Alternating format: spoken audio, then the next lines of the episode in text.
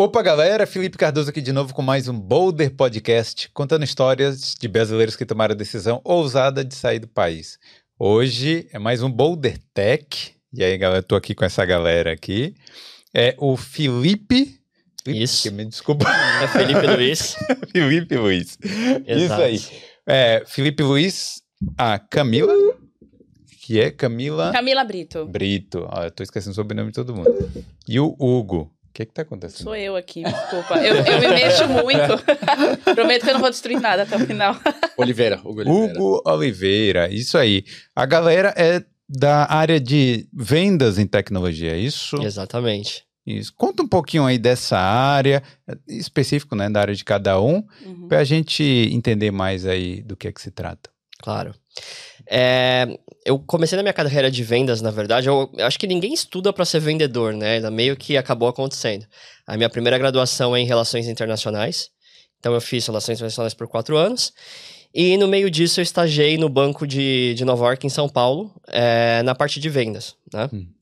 Então, sabe quando você consegue um estágio e de repente você fica ali, vai ficando e vai se especializando? Quando você vê, você acaba em vendas. E daí eu tive a oportunidade de, de conseguir entrar com a primeira posição dentro do LinkedIn Brasil, uh, que é uma posição que a gente chama de Inside Sales, que é basicamente aquela pessoa que recebe uma solicitação de contato e vai qualificar essa lead para saber se ela tem um potencial ou não para ser um possível comprador. Então eu comecei é, exatamente nesse, nesse ponto, é. ligando é. para as empresas. Sim, pra, no caso, para vender o quê? Que coisa lá no LinkedIn?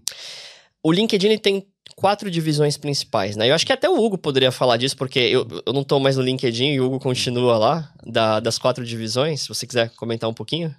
Posso, claro. É, a gente tem as divisões de talento, né? Que é a parte de recrutamento, né? Do LinkedIn, ou seja, é, tem um produto para empresas, né? Que querem recrutar pessoas, então elas têm um produto que pode dar mais informações, mais insights, né? Enfim, ela consegue filtrar candidatos, etc.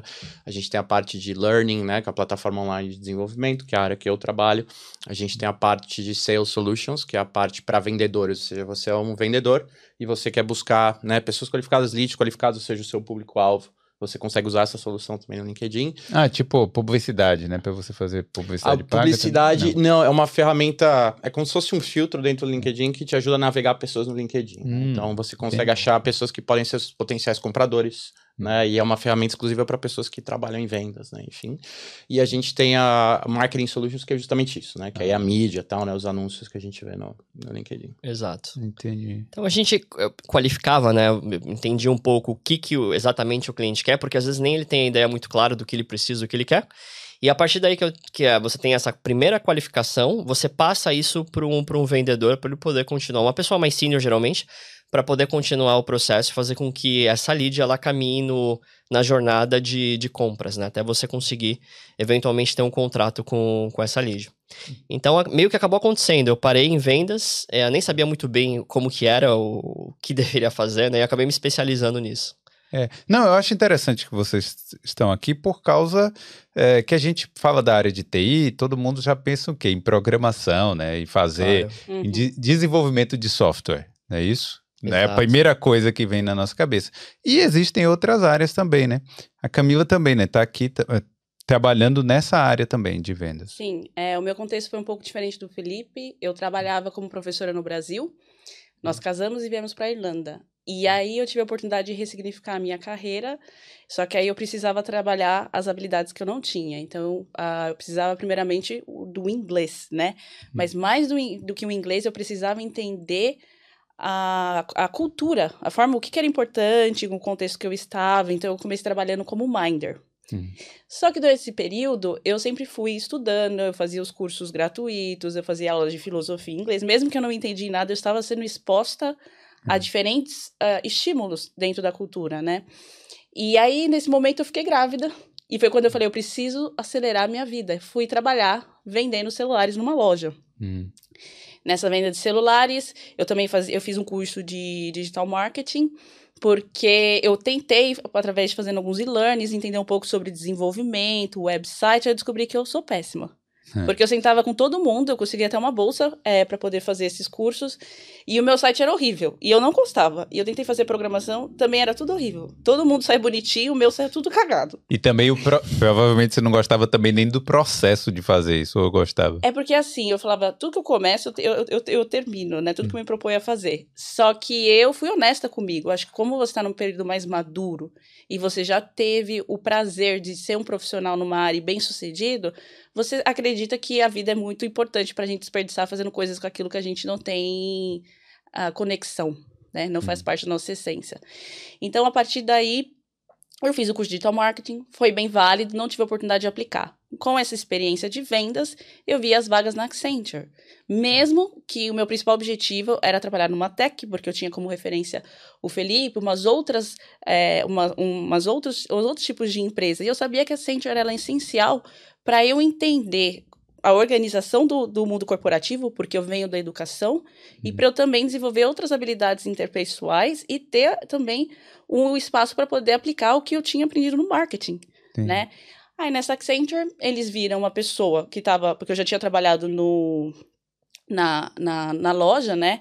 Eu soube me vender para Accenture, como eu sei resolver problemas, eu sei resolver o problema do cliente, eu sei resolver o problema dos, com os colegas, e ali eu comecei na Accenture, dentro de um projeto do Facebook, ajudando clientes a é, escalar as suas campanhas. Então já era um processo ali de vendas ali? Já era um projeto Sim. assim? Porque eu tinha metas. As hum. minhas metas, eu tinha um sistema de comissão, que era baseado no, no, no nível de desenvolvimento, quanto que esse cliente está gastando, quais os produtos ele está é, tá tendo essa adoção, né? Hum.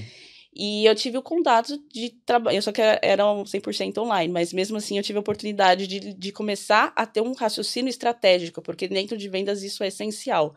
É você olhar para o seu. Eu acho que o senior hoje, né, comparado com o Felipe, eu acho que o senior ele é capaz de olhar para sua meta e desenvolver a engenharia reversa para chegar nesse momento. Hum. Então, para mim foi bem importante porque eu fracassei, né? Não existe fracasso se você aprende com, hum. com a situação. Então, eu soube o que é não bater uma meta, o que, que eu faço para conseguir, e a partir disso eu fui começar a estudar mais sobre digital marketing. Eu fiz um curso de vendas na UCD, eu conversava com colegas, eu procurei uma hum. mentora que também era na área de vendas, porque embora meu marido trabalhasse hum. né, no som de casa, não faz milagre. Ah, é, não é, não é a mesma coisa que tu tá com uma mentora externa, né? Porque Sim, só uma hum. outra mulher que também é mãe, que também tá nessa, é uma pessoa para te inspirar, que entende poder... os seus desafios, né? Sim, e também para poder te alinhar com a realidade, que às vezes você tá, tá sofrendo uma coisa, só que você não é uma ilha. Todo mundo já passou por isso. E a resiliência tem que ser construída, né? E uma coisa importante também, porque esse é um final feliz, né? Ela começou com o Mind, foi parecendo tudo bonito a história, né? Ah, não foi bonito. Agora não. conta quantas vezes você falhou na Accenture. Ah, é, na Accenture eu pelo menos fiz três vezes o processo seletivo, que dá um total de quase umas 15 entrevistas. Caramba. Até eu conseguir. É. Porque para mim sempre foi assim, não importava quantos nãos o importava só um sim para mudar minha vida. Então eu aplicava para eu era profissional, porque aquele era o meu trabalho. Meu trabalho era sentar e aplicar para as vagas e fazer as entrevistas e aprendendo, né? Por exemplo, primeira vez meus currículos não eram selecionados. Eu precisava melhorar as palavras-chave. Aí comecei a ter as primeiras entrevistas. Só que aí o RH eu passava do RH e chegava com o momento dos colegas não, parava ali. Aí depois eu vi que eu tinha um problema também para poder me vender para o gerente, que geralmente é a última etapa do, do processo de contratação. Então, como que eu me vendo para esse gerente? O que, que esse gerente está esperando ver de um candidato que está sentado na frente dele? Aí, depois de ter aplicado para umas oito empresas diferentes, só na Accenture, mais de 15 entrevistas, eu passei. Nossa. não, não, não chegou a desanimar, não, porque a gente fica, né? Primeira entrevista quando você, pô, é rejeitado, unfortunate, né? Quando aparece um unfortunate ali, aí você fala, putz, né? Não chegou a desanimar, não? Totalmente. Eu acho que você saber lidar com a sua frustração e ter. e, e, e se alinhar, falar assim, eu estou triste, eu tenho o direito de estar triste, mas eu ficarei triste por um dia. Hum. Porque você tem que lutar por você. Se você não fizer por você, ninguém vai fazer. E não é que não, não necessariamente é, você não era um bom candidato, você não era o seu momento para aquela vaga. Porque a empresa ela quer uma pessoa que vai impactar no processo geral. Eu acho que, de uma, de uma maneira geral, você conseguir um emprego na Irlanda, seja. Eu acho que mais área de vendas do que a técnica, porque a técnica é muito fácil você comprovar o seu skill. Exatamente o que você precisa para entrar numa universidade, ou, o Enem, por exemplo, que você vai fazer no Brasil, você tem que saber como fazer a prova, é o mais importante. Ou quando você vai fazer o TOEFL, Sim. por exemplo. Não importa o nível que você saiba de inglês, mas como você faz o TOEFL, porque é uma prova que te dá pouquíssimo tempo para você responder uma série de perguntas. Dentro das entrevistas na, nas empresas de tecnologia, você tem que responder dentro de um modelo chamado STAR que você, ele vai te fazer uma pergunta situacional e daí você tem que. Espera aí, rapidinho, porque a gente já tá entrando bastante. Espera aí, rapidinho. Espera aí, vamos organizar isso aqui. Mas a gente vai dar muitas dicas de entrevistas também. É, até, né, vocês aqui passaram por isso aí. Mas antes disso, deixa eu só pedir para a galera que já está chegando aí para ir deixando o like. Se não for inscrito aqui no Boulder, aproveita e se inscreve. E né, vai ter muito Boulder Tech ainda esse ano, beleza? Que são os específicos aí de tecnologia. Então, se você veio especificamente para isso, então se inscreve no Boulder, porque aí você é, não vai perder nenhum aí de tecnologia também. Quero agradecer os nossos patrocinadores que estão sempre aqui na tela do Boulder, que são a King Nutrition, a Skill Ireland Training, a Beam Consulting e a Prática Consultoria. Hoje eu quero destacar aqui o apoio da Prática Consultoria, que é aquela é, consultoria para o passaporte italiano, né? cidadania italiana. Então, você aí que tem suas raízes italianas, não sabe direito aí como é que funciona para tirar o seu é, pô, passaporte vermelho, né? Que é uma das coisas mais importantes aí para você trabalhar aqui de boa mesmo na, na Europa, em 26 países, não só na Irlanda, não é isso? Então, não sei nem se é 26, às vezes até mais. Nossa, você sabe o número de cor, cara. Foi, então, mas é 20 e tantos. Então, para você aí que quer ter essa facilidade, Aí é, tem um sobrenome italiano, às vezes nem precisa ter, mas, né, se você tem, já é uma dica, né? Então, entre em contato aí.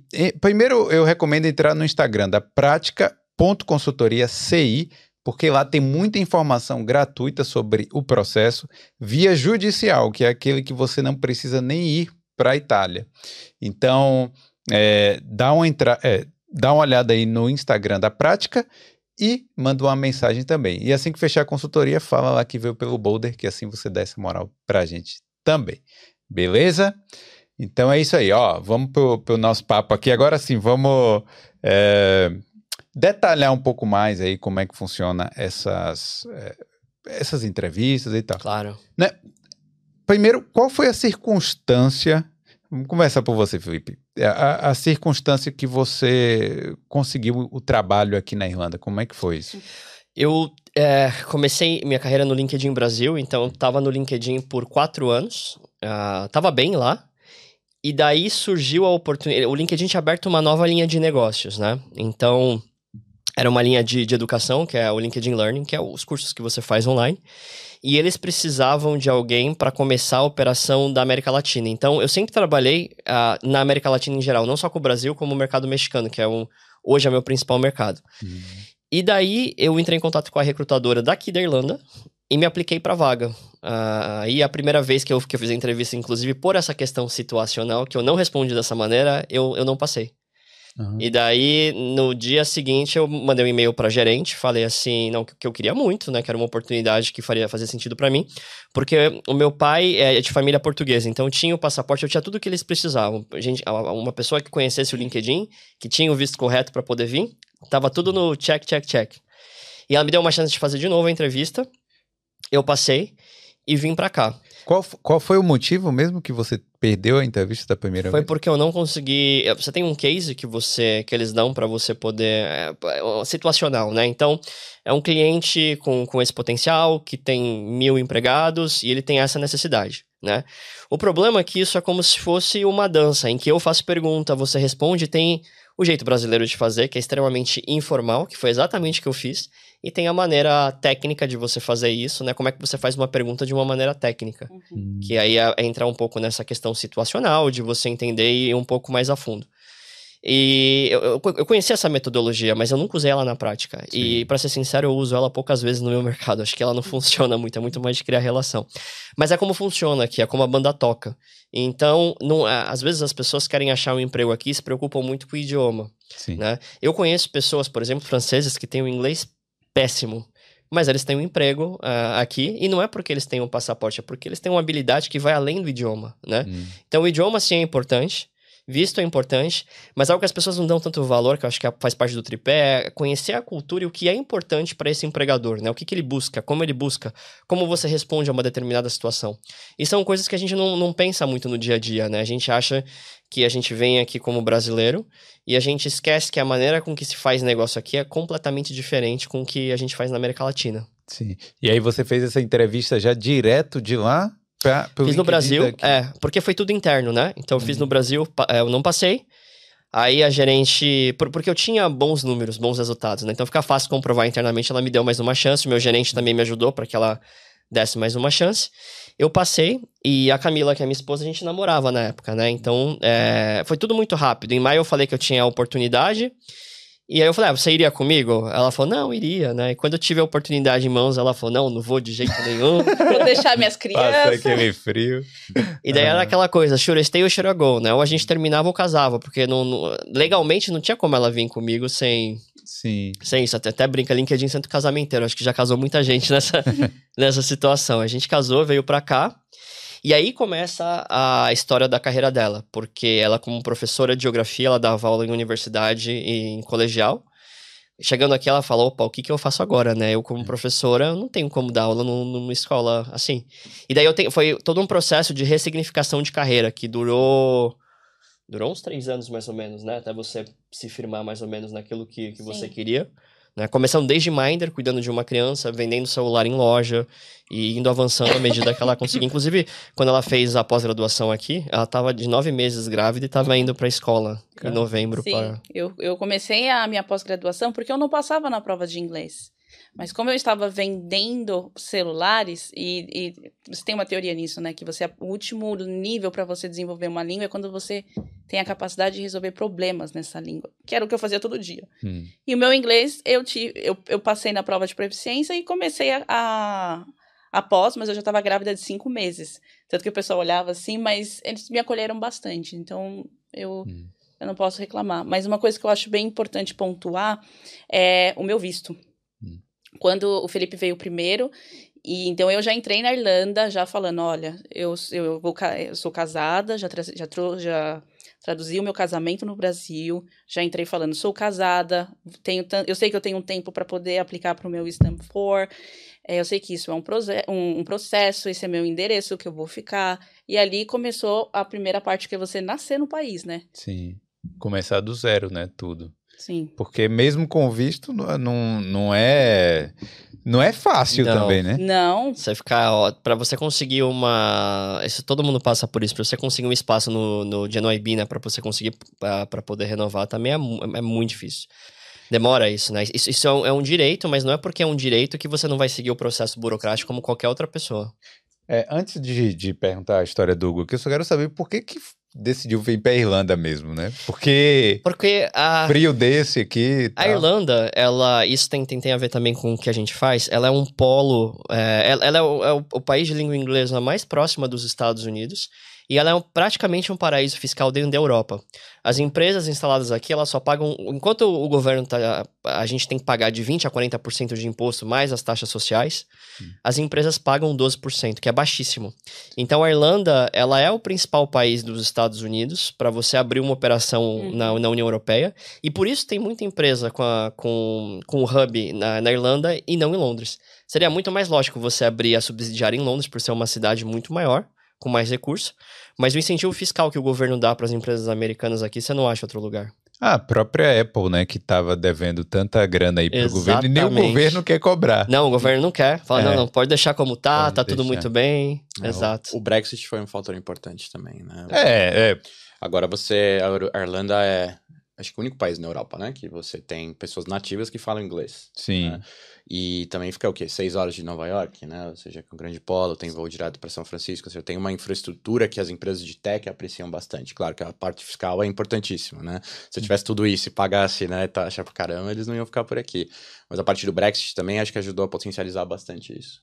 Isso aí. E eles estão tentando incentivar cada vez mais os profissionais a virem para cá para, é, pô, salários altos, trabalhar em tech e tudo mais, né? Sim, agora conta aí um pouco da sua história E depois vamos falar, né? Falando em trabalhar em tech, lembrei aqui daquele assunto polêmico, né? É verdade. Vai lá, conta aí. É, agora ninguém vai prestar atenção, todo mundo vai falar, pô, quando que vocês vão falar do assunto polêmico? É, bom, cara, a minha história. Bom, eu nasci em São Paulo, né? Eu tô aqui na Irlanda há três anos e meio já, um pouquinho mais que isso. É, eu vim já com, com o trabalho, né? Hoje eu trabalho no LinkedIn, na parte de. um pouquinho diferente deles, na parte de pós-venda, né? Então eu trabalho em uma área que se chama Customer Success. Eu não tenho números, né, para bater, eu não tenho cotas para bater, mas minha, o meu objetivo é que as pessoas que comprem, né, a solução do LinkedIn, no caso o LinkedIn Learning, né, que é essa plataforma de learning que o Felipe, inclusive, a gente se conheceu lá, né, a gente tra trabalhou junto por um bom tempo. É, o meu, a minha função é que as empresas adotem o projeto, né? A minha função é que as empresas usem a plataforma, que elas venham, vejam o retorno sobre investimento, né? Que Sim. eles estão fazendo, né? Que não é um investimento pequeno. É, eu trabalho hoje, eu comecei trabalhando também com o Felipe na mesma equipe para América Latina e Ibéria também, né? E aí depois eu fiz a transição, né? E hoje eu trabalho com clientes globais, né? Então eu trabalho numa área que a gente tem os 150, 150, 160 maiores clientes do, do LinkedIn para essa parte de learning, cuidando, né, do ponto de vista global. Então empresas que têm a sede aqui na Europa, hum. mas que têm aí, né, é, empregados aí ao, ao redor do mundo. E é. você já veio direto do Brasil com visto de trabalho aqui? Sim, sim. Na verdade, eu tenho. A minha mãe é portuguesa, hum. né? Mas eu não tinha até pouco antes, acho que talvez um ano antes de eu mudar para cá, eu não tinha muito na minha cabeça essa, essa coisa assim de, pô, vou, vou morar fora, vou morar na Europa, enfim, etc, né? Até que eu vim visitar um amigo meu de férias, né? Ele morava aqui em Dublin já faz um tempo, assim. É... No mesmo ano que eu mudei, inclusive, aí foi março, né? De março de 2019, né? Que foi justo quase lá na pandemia. É, visitei ele aqui e tal, ali, falei, nossa, legal aqui a vida, né? Comecei a conversar, assim, eu acho que uma coisa que eu adoro daqui é, acho que o ritmo de vida, sabe? Uhum. É, assim, a gente trabalha bastante, acho que eu posso falar pela Camila, pelo Felipe, assim, né? O ritmo de trabalho eu acho que é intenso, mas eu acho que há um talvez até um respeito maior, assim, sabe? Pelo, uhum. pelo seu, pela sua presença, pelo assim, eu acabei, né? Sabe, eu saí do, do trabalho, eu saí Sim, do trabalho. Cinco horas é tchau. É mais ou menos, vai, vai um pouquinho mais longe, mas acho que se é. eu falar, por exemplo, sei lá, se falar pra minha diretora, olha, é, vou, vou, no Boulder hoje, eu tenho um podcast, tá? Vou sair quatro e meia, tudo bem? Lá do Gran Canal para poder chegar aqui, né? Vai, tranquilo, sabe? Sim. Acho que há um respeito muito grande. E voltando para a história, né? Então, eu sou formado em administração, né? Que foi lá, não sabia o que fazer, tinha 18 anos, né? Você vai por ordem alfabética, né? Ah, administração. sabia eu que também, não queria ser. Eu também entrei, mas saí três meses depois. É, Você foi mais esperto. eu ah. acabei ficando, enfim, etc. Comecei trabalhando. Meu primeiro trabalho depois do estágio foi em banco, no back office, assim, produto vi que não era uma cultura tão legal, assim, super formal, usava gravata ainda na época tal. Falei, ah, cara, acho que não é muito para mim. Fui para Oligás, aí trabalhar com vendas, foi meu primeiro trabalho em vendas. O, é, Oligás? Oligás é Shell, eu trabalhava na Shell né, ah, na época. Então, eu achei é... que era o OnlyFans, né? na época não existia, mas que não falei. Não tá, Vendi outra morrendo... coisa. É, estaria... estaria... Oligás. Acho que eu, eu, morreria, eu morreria de fome no OnlyFans, cara. E ainda bem que eu não segui essa cara. Talvez no Oligás daria certo. É, né? Oligás é tech. Oligás, eu trabalho na Lisa, né? É. Enfim, é, trabalhar com mineração na época, eu trabalhava com, é. com vendas ativas mesmo lá, né? Gerente de contas e tal. É, hum. Também vi que não era um mercado tão legal assim, pelo menos para mim, né? Que eu gostava, também era bem formal, tinha que hum. ir para minerador, ir para siderurgia, assim, dar para operação, não era uma, uma coisa que eu gostava, mas aprendi bastante. Acho que é muito legal você ter a experiência de, de rodar, assim, sabe? De você claro. fazer várias coisas, porque você acaba, sabe? Tipo, se eu gostei da experiência, não, cara, mas aprendi pra caramba, sabe? Eu não seria o profissional que eu sou, a pessoa que eu, fui, que eu sou hoje, né? Se não fosse essa experiência de, sabe, ir bater a cara, falar, puta, não tô gostando, estresse, tal, vai, volta, enfim. E aí eu, em 2014, quando eu quando eu saí desse mercado, eu entrei no mercado que eu trabalho hoje, né, que é o de e-learning, né, que é tecnologia para treinamento e desenvolvimento né? Eu trabalhava no Brasil numa empresa bem menor, uh, chamava Global English, tinha 120 pessoas globalmente, na época tinha quatro pessoas no Brasil. Uhum. É, trabalhava para América Latina, né? Então trabalhava também com pós-venda, também Customer Success. E aí tô entrando no meu nono ano agora, né? Trabalhando nesse mercado, até que é, a minha empresa ela foi adquirida, a gente estava numa incerteza que vai, vai dar a dica para polêmica, né? Que você está na incerteza de aquisição, vai ter demissão, não vai, enfim, etc comecei a pensar sair do país, comecei a pensar, poxa, eu tava com 30, 31, acho, na época, falei, poxa, beleza, vamos agora ou não vamos, né, enfim, né, tranquilo, e aí comecei a procurar, assim, mas, cara, totalmente por acaso, né? Por coincidência pelo LinkedIn, comecei a procurar, até que eu vi uns trabalhos falei, poxa, né? E aí tinha visitado esse meu amigo, falei, ah, sei lá, né? não? Vai, vai que, né? Falei, e foi engraçado a história que eu tava aqui, eu vim aqui pro, pro St. Patrick's, né? Uhum. Que é bem do lado do meu aniversário, né? Então meu brother falou, pô, vem, então os caras guardei uma graninha, né? Na época dava, no Brasil. aí falei, bom, beleza, vamos. Fui, vim. Aí eles falaram, pô, você precisa voltar pro Halloween, cara, mó legal aqui. Eu falei, que voltar, mano, você tá louco? Você achou que comprar seis meses eu conseguir comprar passagem? Você tá louco. Deu que eu voltei, eu cheguei aqui em outubro de 2019, fiz o processo pelo LinkedIn, eles me acharam lá.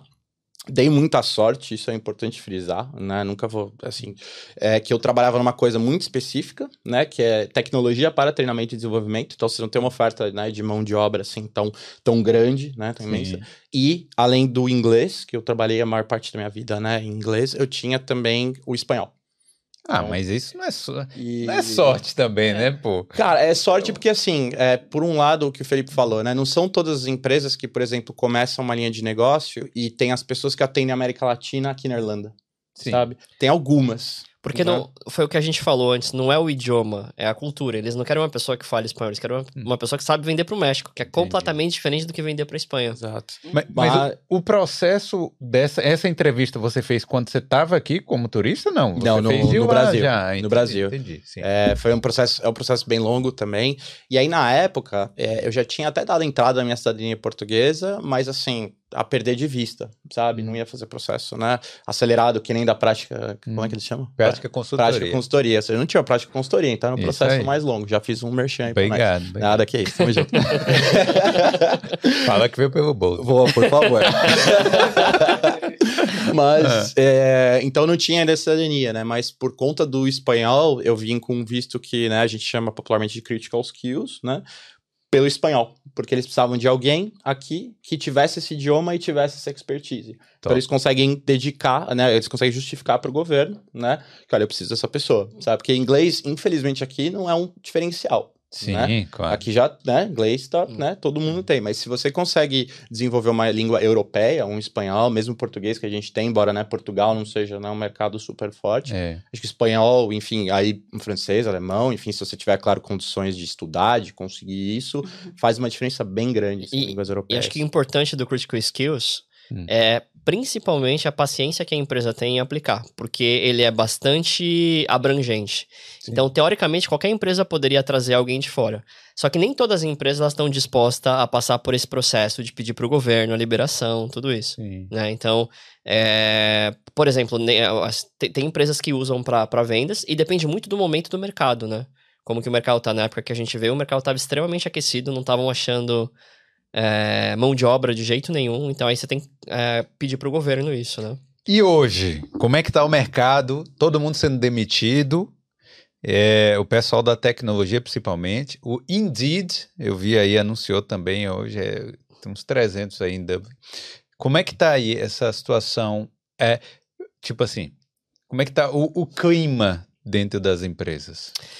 Acho que são dois pontos. Primeiro que é uma engrenagem, né? Para você vender, você precisa que alguém compre. Se as empresas estão demitindo, significa que ela está reduzindo o quadro. Se está reduzindo o quadro, ela não está tá comprando, né? Então você entra num ciclo vicioso que você não sabe quando ter, aonde vai ter fim. Porque cada dia da semana a gente vê algum, algo novo que acontece, né?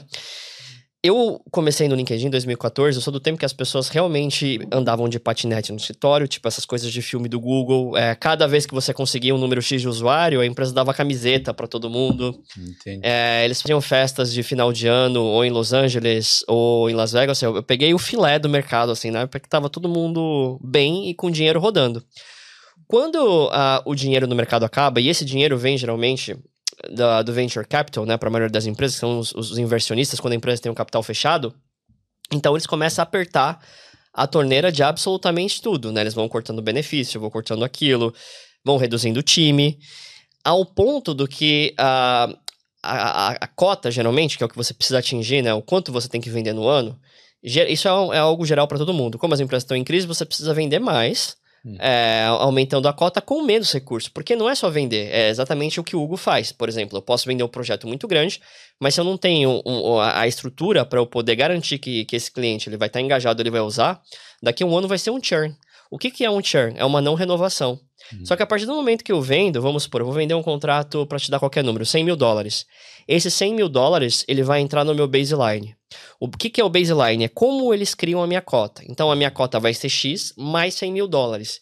Se esse cliente não tem uma boa experiência, e aí é todo o problema que eu acho que isso está gerando, e ele cancela depois esse contrato, eu tenho que entregar minha cota menos os 100 mil, porque ele não renovou esse, esse, esse contrato.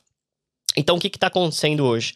Você tem muita gente muito boa no mercado, e gente tendo muito burnout também, é, na rede de amigos, de vendedores. É, é impressionante, todo mundo tem alguma coisa. Sim. Ou tem crise de ansiedade, ou problema no estômago, ou tem palpitação, mas alguma coisa no corpo tá, tá mas... acontecendo, porque é muito estressante. É, isso que eu ia perguntar. E porque vendas, ela, não, ela é um pouco injusta, né? Você é tão bom quanto o seu último mês, o que você vendeu no último mês. Sim. Então não importa o que você fez no passado. Você pode ter sido o melhor vendedor em janeiro. Se você não entregar o número que a empresa pediu agora, você pode corre o risco a ser demitido. Claro que tem todo um processo, eles uhum. não vão uhum. te demitir do nada, uhum. mas é, você terminou o trimestre, você começa um novo ciclo e não importa o que você fez no passado. Você começa, você começa o game de novo do zero, Sim. do ponto zero. Mas está tendo medo no mercado? Está tendo assim, ai meu Deus, eu não posso fazer tal coisa. Você tem que. Sei lá, tá, tá, como é que tá o clima dentro das empresas? Tudo aconteceu, uh, do meu ponto de vista, durante a pandemia, os Estados Unidos injetou mais de 3 trilhões de dólares no mercado americano, né? Isso fez com que algumas empresas, como o Facebook, por exemplo, o Facebook, ele contratou mais de 20 mil funcionários durante a pandemia. Hum. Isso dá uma média de 1.200 pessoas por mês. É um absurdo. Ele, ele cresceu mais de 40% em menos de dois anos. A Amazon seguiu o mesmo exemplo, teve várias empresas que seguiu esse exemplo. Por quê? As pessoas têm que trabalhar de casa, tem muita coisa nova que o mercado precisa consumir. É, eu trabalhei um período na DocuSign, por exemplo. Então imagina, as empresas que funcionavam sem contrato digital, ela não tem como operar. Então, assim, é, é, um produto que ou ela tem, ou ela simplesmente sai do mercado. Você lembra das ações do Zoom que subiram não exatamente sei isso, lá exatamente em três isso. meses, ou é. em um mês, sei lá. Tudo isso é especulação, né? Sim. Então, assim, você tem uma especulação altíssima em relação a, a isso, só que você não consegue manter esse ritmo, né? Então, é. a DocuSign mesmo, ela, ela subiu as ações dela de 56 dólares para 200, quando eu entrei ela já estava 270 dólares aproximadamente, quase quatro vezes mais por causa desse é. período. Então, você começa a contratar muita gente, né, para você manter, só que uma hora acaba. Você não tem como ter um, uma Ferrari e tá sempre a 220 km por hora. Sim. Você não vai ter alguém para comprar. A partir do momento que você vai reduzindo uh, esse processo de venda, você tem muitas, muitos profissionais que ele tem funções duplicadas. O que, que é uma função duplicada? É, eu, tenho um time de vendas, por exemplo, tem cinco pessoas, né? Então, é, tá todo mundo vendendo bem, vamos contratar 10, porque eu consigo vender o dobro. Vamos contratar 20, que aí eu vou vender quatro vezes mais. E assim por, por adiante. Só que se essas vendas não estão acontecendo, eu tenho uma função ansiosa de 20 pessoas fazendo a mesma coisa, pagando um salário alto, sem ter um retorno. Isso. E a partir daí acontece os layoffs, que é quando você tem um desengajamento em relação à oferta e à demanda. Né? Você tem uma expectativa muito alta em relação à, à demanda, porém a expectativa não se cumpre porque ela é irreal, né? Você, como é que você vai crescer uma empresa em uma empresa do tamanho do Facebook é muito difícil você crescer, você cresce, contratar 1.200 funcionários por mês. Então, tudo isso, ela vem desde o momento em que o Biden injetou esses 3 trilhões de dólares na economia americana, a alta expectativa dessas empresas americanas, que vai gerando um círculo, né? Uma bola de neve. É. E todo mundo que realmente não tinha negócio nenhum na internet, começou a vender pela internet, aí é. começa a comprar Facebook Ads. A aí... fazer campanhas. É. Foi o momento que eu comecei a trabalhar que de casa pro, dentro da Accenture, no projeto do Facebook, era uma outra realidade. Hum. É, hoje, dentro do TikTok, também eles estão em outros momentos. É, a, a, plataforma está em outro momento, porque ela é uma plataforma em que você tem um engajamento, também muitas polêmicas no background, hum. que impactam cada mercado de uma maneira diferente, de acordo com a cultura, o quanto que eles se importam, estão engajados nessas notícias do que aconteceu no, nos Estados Unidos. Mas o sentimento é que ele é, ele é triste em, por, pelos colegas.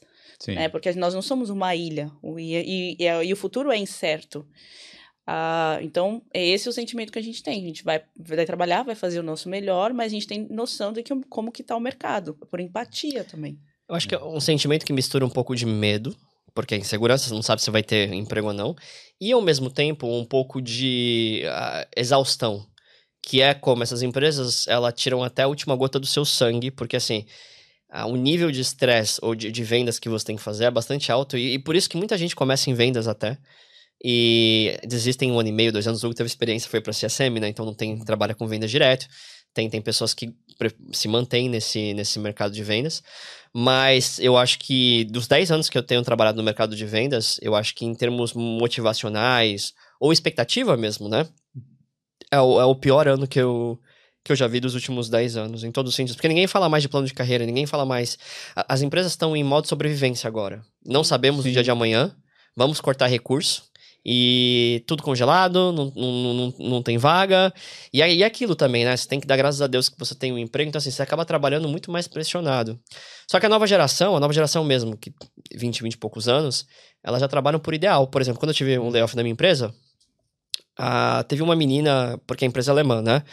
que ela não ia ser demitida e ela falou na frente de todo mundo: eu me demito porque eu não compactuo com esse tipo de, de ideologia, é, não sei o que, eu prefiro trabalhar em outras empresas.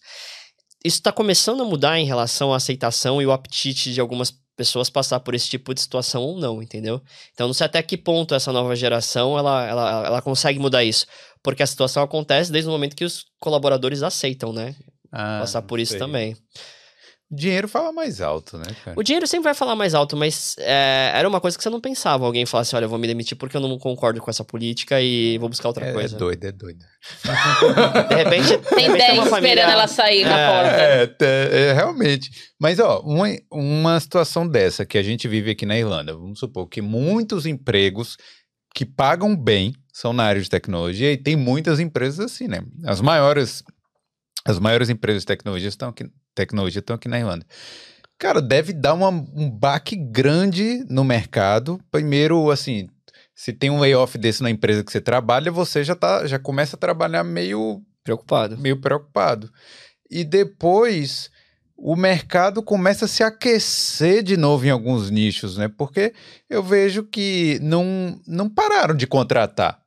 Yeah. Tem, tem, empresas que têm demissões em massa e continuam contratando, né? Sim. É, mas é. o valor, às vezes, do salário ele é menor.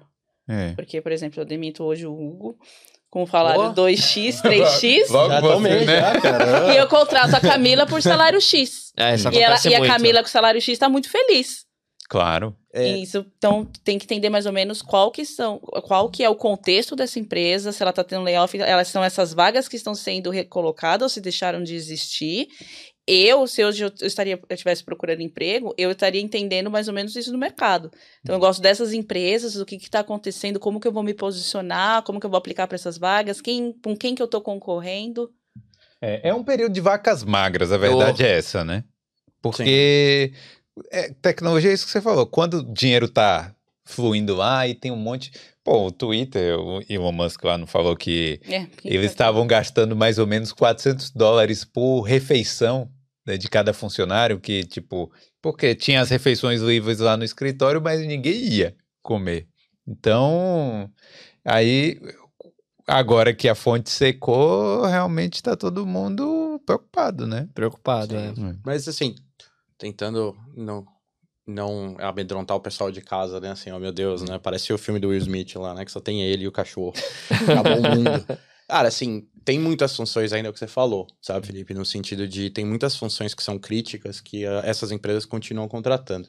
Sim. E eu acho que, por exemplo, se alguém está assistindo e quer entrar em tech, por exemplo, hum. né? Quer entrar nessas empresas, uma função que sempre contrata porque tem um turnover relativamente alto, né? Comparando com outras, por exemplo, é suporte, né? Customer support. A rotatividade. Eu recebi, não, eu recebi uma crítica que eu tenho que ficar traduzindo as coisas aqui quando tem um termo em inglês. Aí você falou turnover, eu vou falar, né? Rotatividade. Eu falei rotatividade, eu falei turnover? Foi. Pô, foi mal. É, turnover é, no caso, é rotatividade sim, mesmo. Sim, sim. É. Foi mal. É, eu, eu achei que eu já falava rotatividade. Né? A cabeça não, já tá. Tranquilo, fica tranquilo. É, Quinta-feira, né, cara? A cabeça já. Mas. então, a... essa, qual a área que tem uma rotatividade alta? Então, não só. Acho que suporte ao cliente é uma delas, né? Mas eu acho acho que são áreas que, assim, que elas. Não importa a fase que a empresa esteja, sempre vai precisar de uhum. pessoas, uhum. né? E eu acho que acho que a Camila pode até falar bastante disso, né? Porque ela trabalhou mesmo, né? Tipo nessa parte de suporte ao cliente, mas acho que são áreas que não só elas valorizam línguas, né? Por exemplo, a nossa parte de suporte ao cliente, né? De suporte técnico, suporte, enfim, a dúvidas, enfim, etc. Para o Brasil, por exemplo, fica aqui, Então a Hum. gente tem muita gente, por exemplo, que trabalha lá e usa o português, por exemplo, claro, além do inglês, mas é um diferencial, por quê? Porque você vai estar atendendo pessoas do Brasil também. Ah, então você, eu entro lá no Brasil, eu vou falar com a empresa, ah, eu tô com um problema no meu software aqui. Aí, às vezes, a pessoa tá aqui, essa pessoa que vezes, sim. responde tá aqui. Seguradora tem por muito vezes, isso. A Allianz, por exemplo, tem uma operação enorme com um sinistro, aonde eu vou colocar meu claim, por exemplo, isso pode ser desde o Brasil, e a pessoa daqui ela consegue dar toda toda assistência para ela. Eu Mas, acho mas economicamente não faria mais sentido contratar uma pessoa lá no Brasil? um funcionário no Brasil custa dois salários, né? Então, assim, o que você paga para o governo, você tem dois salários, mais a redução de impostos que você tem, que são esses 12%. É... Aí compensa contratar compensa aqui. que- é. Fora o imposto. meio louco e isso, também a né? infraestrutura, né? A Sim. infraestrutura É. também é bem importante, né? Imagina você ter que criar do zero no Brasil uma infraestrutura de suporte ao cliente. E aí essa estrutura vai ficar lá, mas a sua equipe de produto está aqui, mas a sua equipe de Sim. vendas está aqui. Então ficam dois mundos totalmente desconexos, né? É, Então foi tem a razão que eu vim vantagens. pra cá, né? Porque como era uma- um time novo e pequeno, eles não queriam que eu ficasse no Brasil, porque eu poderia ficar no Brasil e fazer exatamente o que eu fazia. Eu atendia o mercado da América Latina. Mas tem toda a questão de entender um pouco o produto, ter contato com, com desenvolvedores. Esses vídeos do LinkedIn Learning, por exemplo, são gravados na Áustria. Uma das primeiras coisas que eu fiz foi ir pra Áustria. Ah, ele- o LinkedIn comprou. Você lembra o nome da empresa que o LinkedIn comprou? Não lembro. Linda.com. Não, o Linda, mas tinha uma outra que era de. Video to Brain. A Video to. É. Essa daí. Então você vai até lá no estúdio, ver como que é o produto, entende um pouco do conceito, tudo isso. Então, essa questão cultural é super importante para a empresa. Você saber o que você está fazendo, colocando mão na massa, entender a cultura. Porque se ela também estivesse no Brasil, você tem que falar em inglês e português, não só o português, né? Você vai ter que Sim. reportar para fora. Então também é uma dificuldade da empresa. Como a gente É. sabe que nós brasileiros não falamos inglês, é, é que é verdade, né?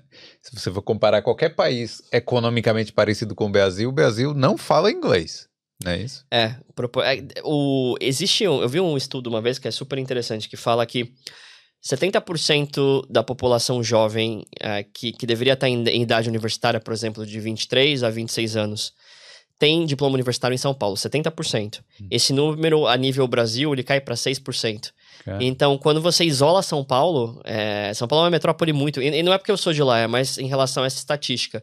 Então, existe uma disparidade muito grande em relação ao Brasil todo. Hum. Se o Brasil fosse equitivamente desenvolvido, como São Paulo é, ia ser muito melhor. E eu acho que esse é o maior problema do Brasil, você concentrar demais a renda numa única cidade. Sim. Você vê os Estados Unidos, você vai da Califórnia para Chicago, para Nova York, para qualquer lugar vai ter alguma empresa grande e você consegue distribuir esse, esse desenvolvimento. Não, e geograficamente falando também, São Paulo e Rio, que são as, maior- as cidades mais ricas ali, estão uma do lado da outra. né? Exato. E Teve aí, um, um- um desenvolvimento, né? E, e, e o Brasil ele é uma ilha. Se você for pensar que a gente, nós deveríamos pelo menos ter como uma segunda língua o espanhol, tendo em vista Sim. todos os países que a gente faz fronteira. Yeah. E nós não somos incentivados a isso sim. no Brasil. Uma- não, o inglês talvez estaria um pouco distante, ok, mas pelo menos o espanhol para que a gente articulasse também economicamente com os nossos vizinhos. Sim. Uma coisa interessante durante a pandemia, por exemplo, você teve um desenvolvimento absurdo em relação às cidades do interior. Então, eu tive vários amigos meus, porque você não podia trabalhar durante dois anos, que foram morar no Ceará, que foram morar no interior. E quando essas pessoas que são de São Paulo, qualquer outra cidade grande, vão para o interior e falam: Não, minha qualidade de vida aqui é infinitivamente melhor, eu não quero ter que voltar para o metrô uma hora por dia. Você acaba tentando ao máximo manter esse modelo híbrido. Só que isso gera também renda para aquela população local, porque você tem um cara que ganha ah, o mesmo salário de uma cidade grande, gastando numa cidade pequena, indo no mercado. Aluguel. Exato, aluguel, mercado. Hum. é, enfim, você acaba movimentando a estrutura daquela cidade. Eu acho que é exatamente o que precisava acontecer no Brasil, de- descentralizar mais para que você pudesse desenvolver outras regiões também. É. E mesmo aqui é isso que está acontecendo também, né? Porque Hum. a, a Ah, pessoa, ao invés de morar em Dublin e pagar caríssimo ali no, no Grand Canal, ali, né? Olhar ali, aí a pessoa acaba é, morando em cidades Foi o menores. que a gente fez. A gente se mudou para para Kildare, né? Kildare County. Hum. A gente está a 35 quilômetros de Dublin. A cidade chama Kilcock, tem 12 mil habitantes. E eu adoro lá. É, foi a melhor decisão É. que eu tomei na vida. Porque assim, você tem um, um budget X, né? Um orçamento X para comprar uma casa. Quando você vai olhar em Dublin, você não consegue comprar nenhum apartamento, um flatzinho com, com aquele valor de tão inflacionado que tá. Então, quando você sai de Dublin, você consegue achar casas com preços mais acessíveis, né? É. É, tá, vamos falar aqui do para a pessoa que está lá, que que está interessada em, em, em vendas e tecnologia. Quais são os principais é, Eu ia falar skills, tá vendo? Habilidades. Competências. competências. Quais as principais competências, habilidades? Precisa ter. É essencial ter um diploma superior? Boa O que que pergunta. é? Eu acho que, na minha opinião, a principal habilidade que a pessoa deveria ser, ter é entender que aqui não é o Brasil. Por quê? A gente tem um viés inconsciente achando que uma pessoa que trabalha em loja vai morrer em loja. Eu já vi vários brasileiros que chegam aqui e falam: Ah, eu tenho faculdade, eu não vou trabalhar numa cafeteria. É, eu mesma, eu Ou- me confrontava um pouco com isso. Eu falava assim, meu Deus, eu estou na Casas Bahia. Mas quando eu percebi, porque eu, eu- eu- passando pelas entrevistas, que eu poderia utilizar aquele espaço para desenvolver essas habilidades, que é aprender você servir o outro, entender o que, qual que é o, desafio e como que eu posso fazer você achar a solução para o seu desafio, aí o jogo mudou. Mas eu tinha não esse mindset, eu tinha essa frustração. É normal ter, porque a gente nasceu assim. Não é uma coisa que a gente escolhe. A gente- a- o Brasil é uma sociedade elitista. Então, não é assim, que eu me sentia melhor, mas eu me sentia frustrada. Eu acho que, no, no geral, a gente pensa isso, né? Por como que eu que tenho uma faculdade vou servir café, por exemplo. Antes de eu vir pra cá, eu morei dois anos em Londres. Eu trabalhei dois anos no, no pub. É, eu já cuidei, eu cuidei de jardim de uma tailandesa, tipo, eu adorava porque eu ganhava, pagava 15 pounds a hora pra... E eu nem sabia cuidar de jardim. Ela falou, você pode cuidar? Eu falei, aprendo na hora. É, é, nóis. Então você ter essa, essa malícia e entender que emprego é emprego, não importa se você tem faculdade ou não, é, é o primeiro ponto. E o segundo ponto que eu acho que é uma vantagem absurda do brasileiro e ela é pouco utilizada é o saber servir. Hum. Eu acho que o brasileiro tem uma empatia que não tem igual em nenhum lugar. A maneira como a gente se porta, assim, é, é, uma, é uma coisa única nossa. O próprio sorriso, O né? próprio sorriso, É. exato. E aquela preocupação nata e genuína de que eu quero resolver o problema do cliente. Porque aquela coisa, quando você tem um problema, pode ser que você tenha que resolver por telefone. Não sei se você provavelmente já fez isso, né? Você vai ligar no call center daqui da Irlanda, é mil vezes pior do que do Brasil. Sim. Tipo, é- é- você não tem uma resposta para absolutamente nada e eles não estão nem aí com isso.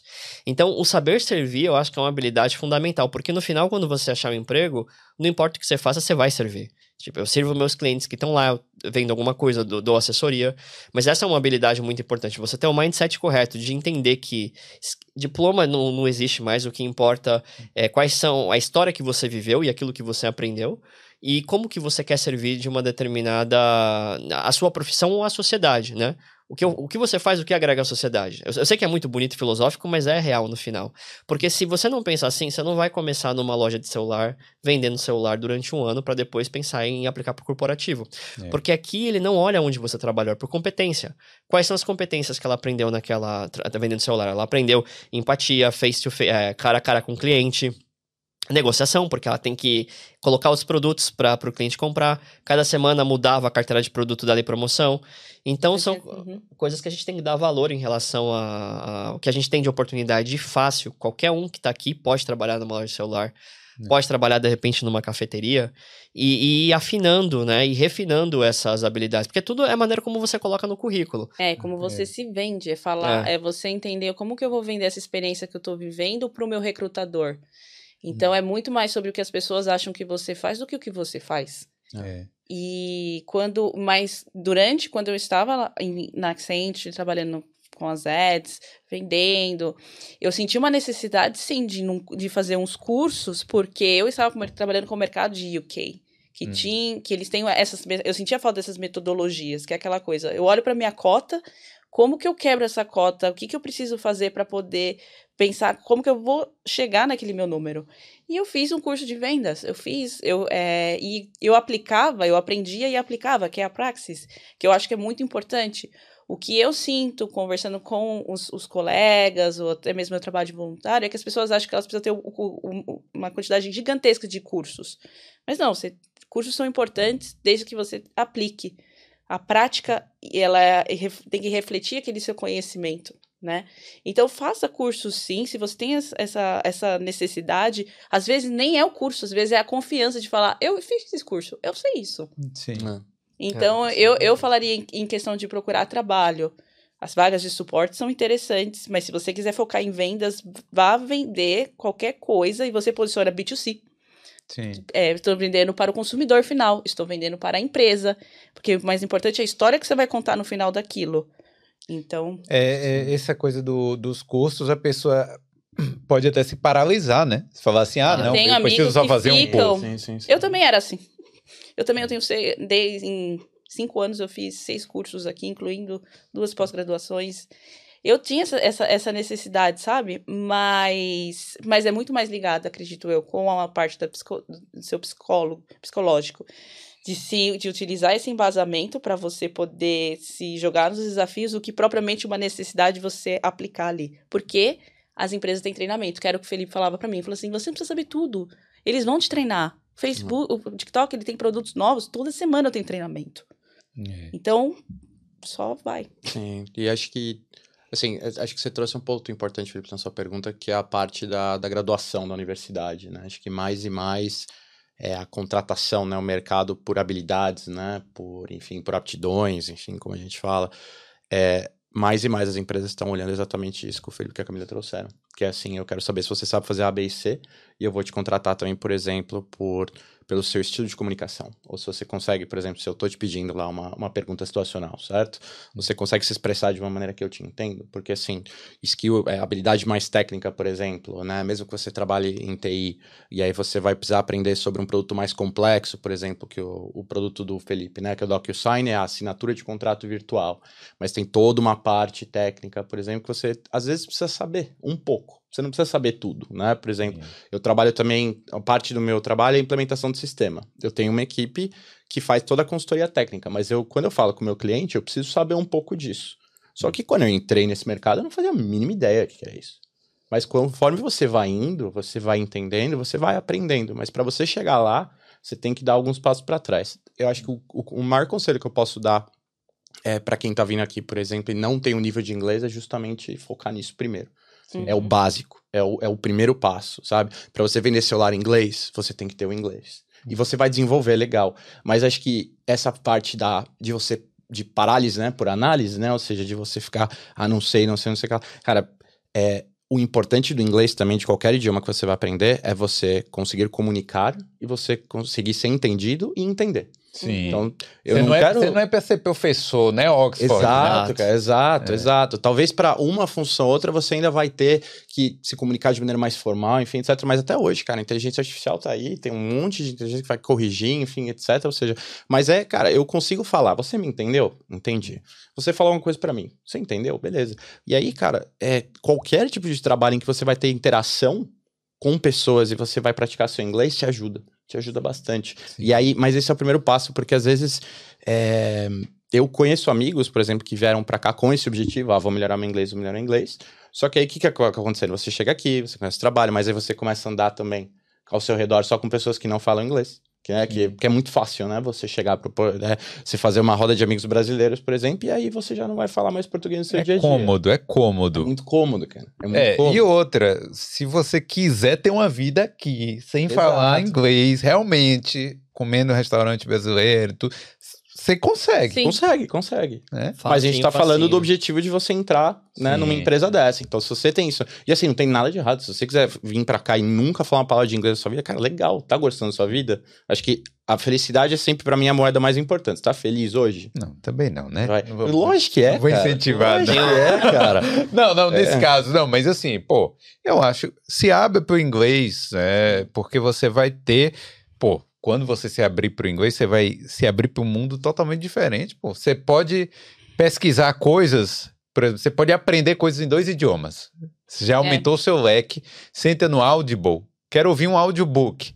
Pô, não é todo audiobook que tá em português, claro. entendeu? E você não tá lendo uma tradução, você tá é. tá lendo o que a pessoa falou. Exatamente. É, literatura mesmo, você tem infinitivamente mais literatura em inglês que em português. Hoje em dia, eu, eu até prefiro o original do que, do que as traduções, porque aí você consegue dar sua própria inter interpretação. Eu, tinha, eu, tinha, eu tenho um mentor, um mentor, né, que ele fala que conhecimento é igual adubo.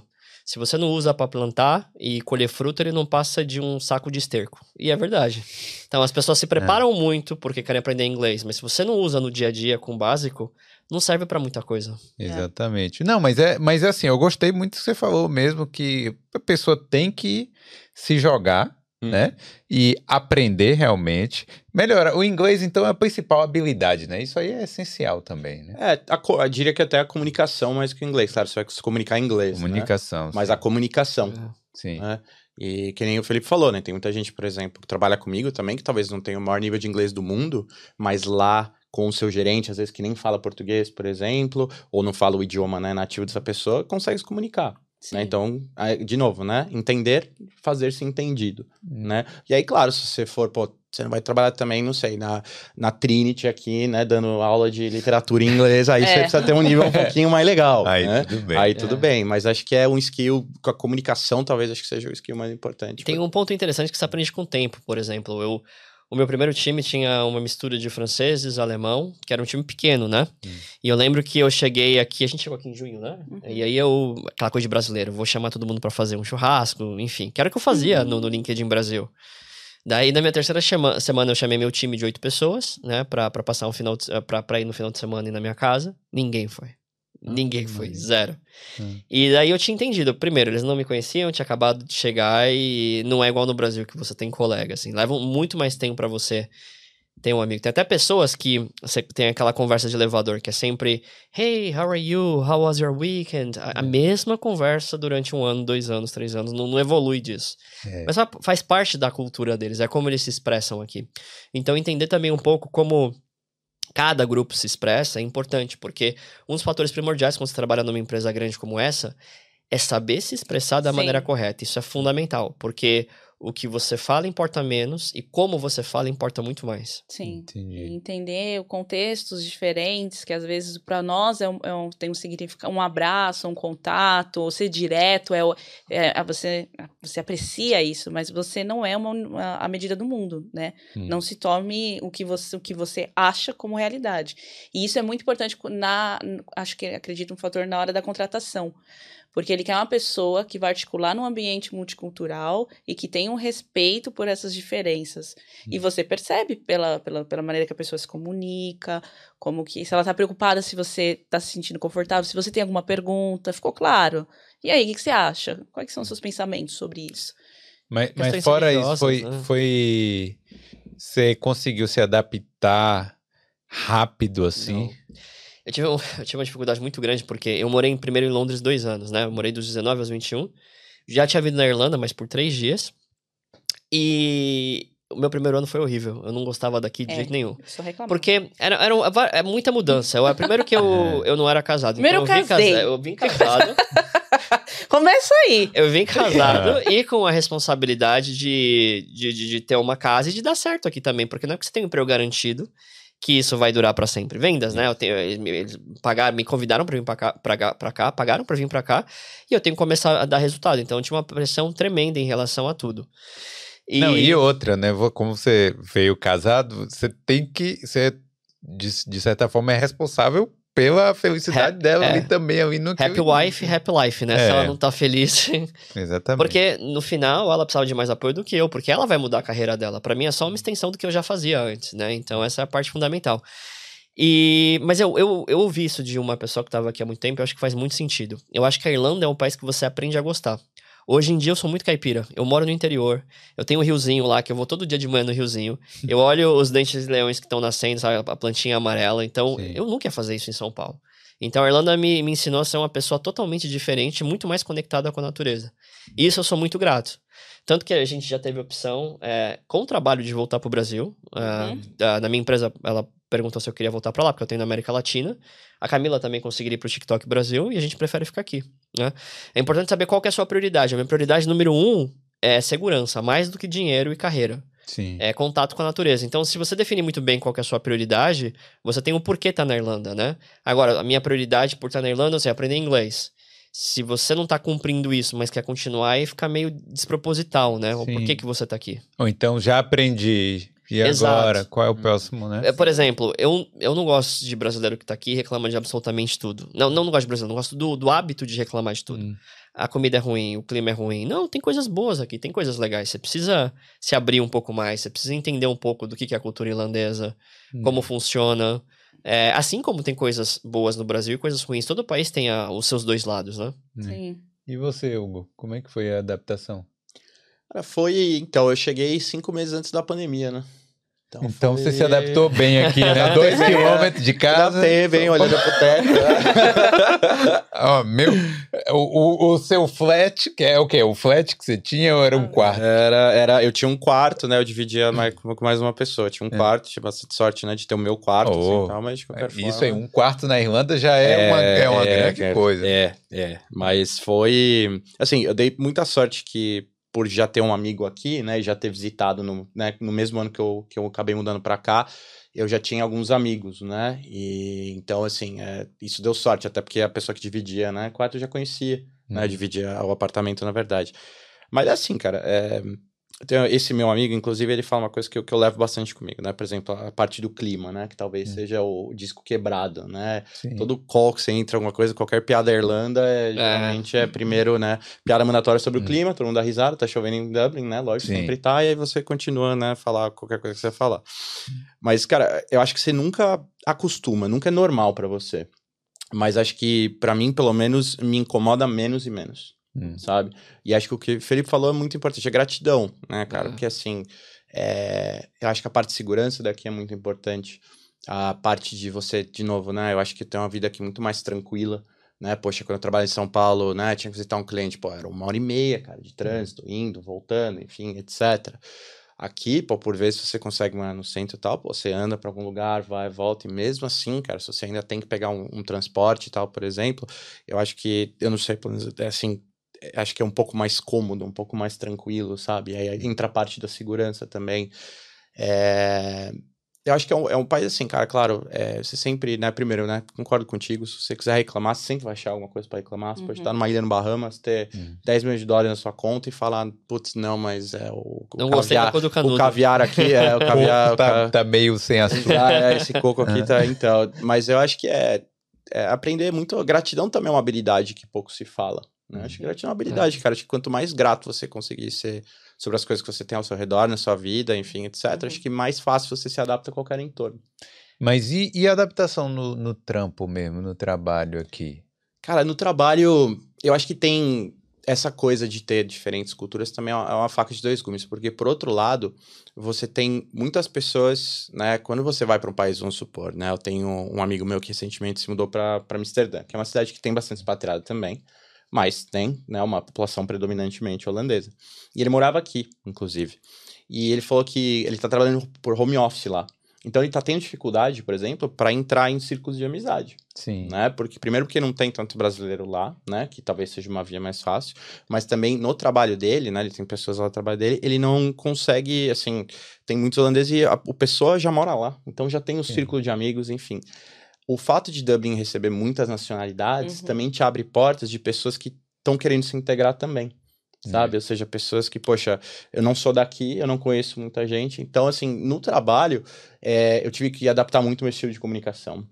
É, eu já falava inglês, mas, cara, eu não falava, por exemplo, é, os meus melhores amigos no trabalho eram inglês. E ele tinha um sotaque, assim, carreg... tem, né? Um sotaque carregado. Então, a primeira vez que eu falei com ele, eu pensei, putz, eu não falo inglês, cara, eu não tô entendendo nada do que ele tá falando. e aí tem essa parte da adaptação, né? Enfim, mas tem essa parte da comunicação, da cultura, de entender, né? Por exemplo, eu também, cara, vamos, vamos fazer uma coisa, vamos não sei o que lá tal, enfim, e tem gente É. que vai, tem gente que não vai, mas acho que, no geral, foi, foi positivo, assim, sabe? Eu acho que essa parte de você não ser daqui, né? Mas também tem várias pessoas que não são, te ajuda bastante, né? Deixa as pessoas mais receptivas, Sim. né? Você consegue co- criar conexões também de uma maneira mais fácil. Comparado com os outros países. né? Comparado com outros É. países. É, Os desafios vão ficando menores. Quando você chega, por exemplo, primeiro eu falo, meu Deus, como que eu vou sobreviver aqui? Tenho... É. E se der errado, quando que eu volto? Aí você vai vendo que você vai evoluindo, evoluindo, vai aprendendo, porque é um pouco do que a Camila tinha falado. Às vezes a gente quer ter resposta final pra tudo, né? Um pacote completo. Ninguém nunca vai estar 100% preparado pra absolutamente nada na vida. Então você tem que pegar o desafio como ele vier e entender, ser, ser honesto o suficiente pra entender o que, que eu não sei, qual é a habilidade primordial que eu preciso aprender pra poder executar isso aqui. E o resto você deixa pra aprendendo com o tempo, né? No caso de vendas, que foi o que você falou, que a, a Camila não, não, não entendia como é que funcionava uma estrutura de vendas em relação à engenharia reversa, tudo isso. Então ela foi fazer um curso e coisas que você aprende no dia a dia, colocando casos reais que acontecem e buscando solução. Da mesma maneira que o Hugo falou da parte técnica, que eu lembro que no LinkedIn era bastante técnico, de tem esse caso, como que eu resolvo, falo com o time técnico, aprendo uma coisa nova. Outro caso diferente, vejo como resolve, sei duas coisas novas. E assim vai indo. É, ô, Camila, você era professora no Brasil de, de que tipo de professora? De... Eu trabalhava, eu era professora de geografia no ensino uh, médio no ensino fundamental, e eu dava aula também numa faculdade de metodologias de ensino. Ah. Então, e essa adaptação aqui, primeiro, né, vendendo celular e depois também entrando na área de tecnologia, deve ter sido um pouco mais difícil também, né? É, e somos uma gravidez de uma criança. Sim, é. É, sim, eu. Primeiramente, eu era- havia uma comparação de quão feliz eu era trabalhando como professora, e será que um dia serei feliz novamente? Hum, E aí eu, eu na terapia, descobri que necessariamente ah, não é o fato de você ser, estar se manifestando a uma habilidade ou, ou realizando uma atividade em si. Então, é o, o que eu gosto em ser professor. Eu gosto de ajudar as pessoas a arrumarem, uma- que elas arrumem uma solução para os problemas dela. Que a educação é isso, a educação é um processo. Então, eu posso sim transferir esse meu amor e manifestar esse meu carinho pelas pessoas de uma outra maneira. Sim, E fazer dinheiro. claro. Espero. Mas sim, eu me frustrei e eu acho que isso é importante porque a gente sempre olha para o final e se frustrar é importante, chorar é importante e saber recomeçar quantas vezes for necessário é mais importante ainda. É, ver que também tem circunstâncias e aprender que o melhor vai acontecer quando você também tiver para aquela empresa do jeito é, dá um match ali, né?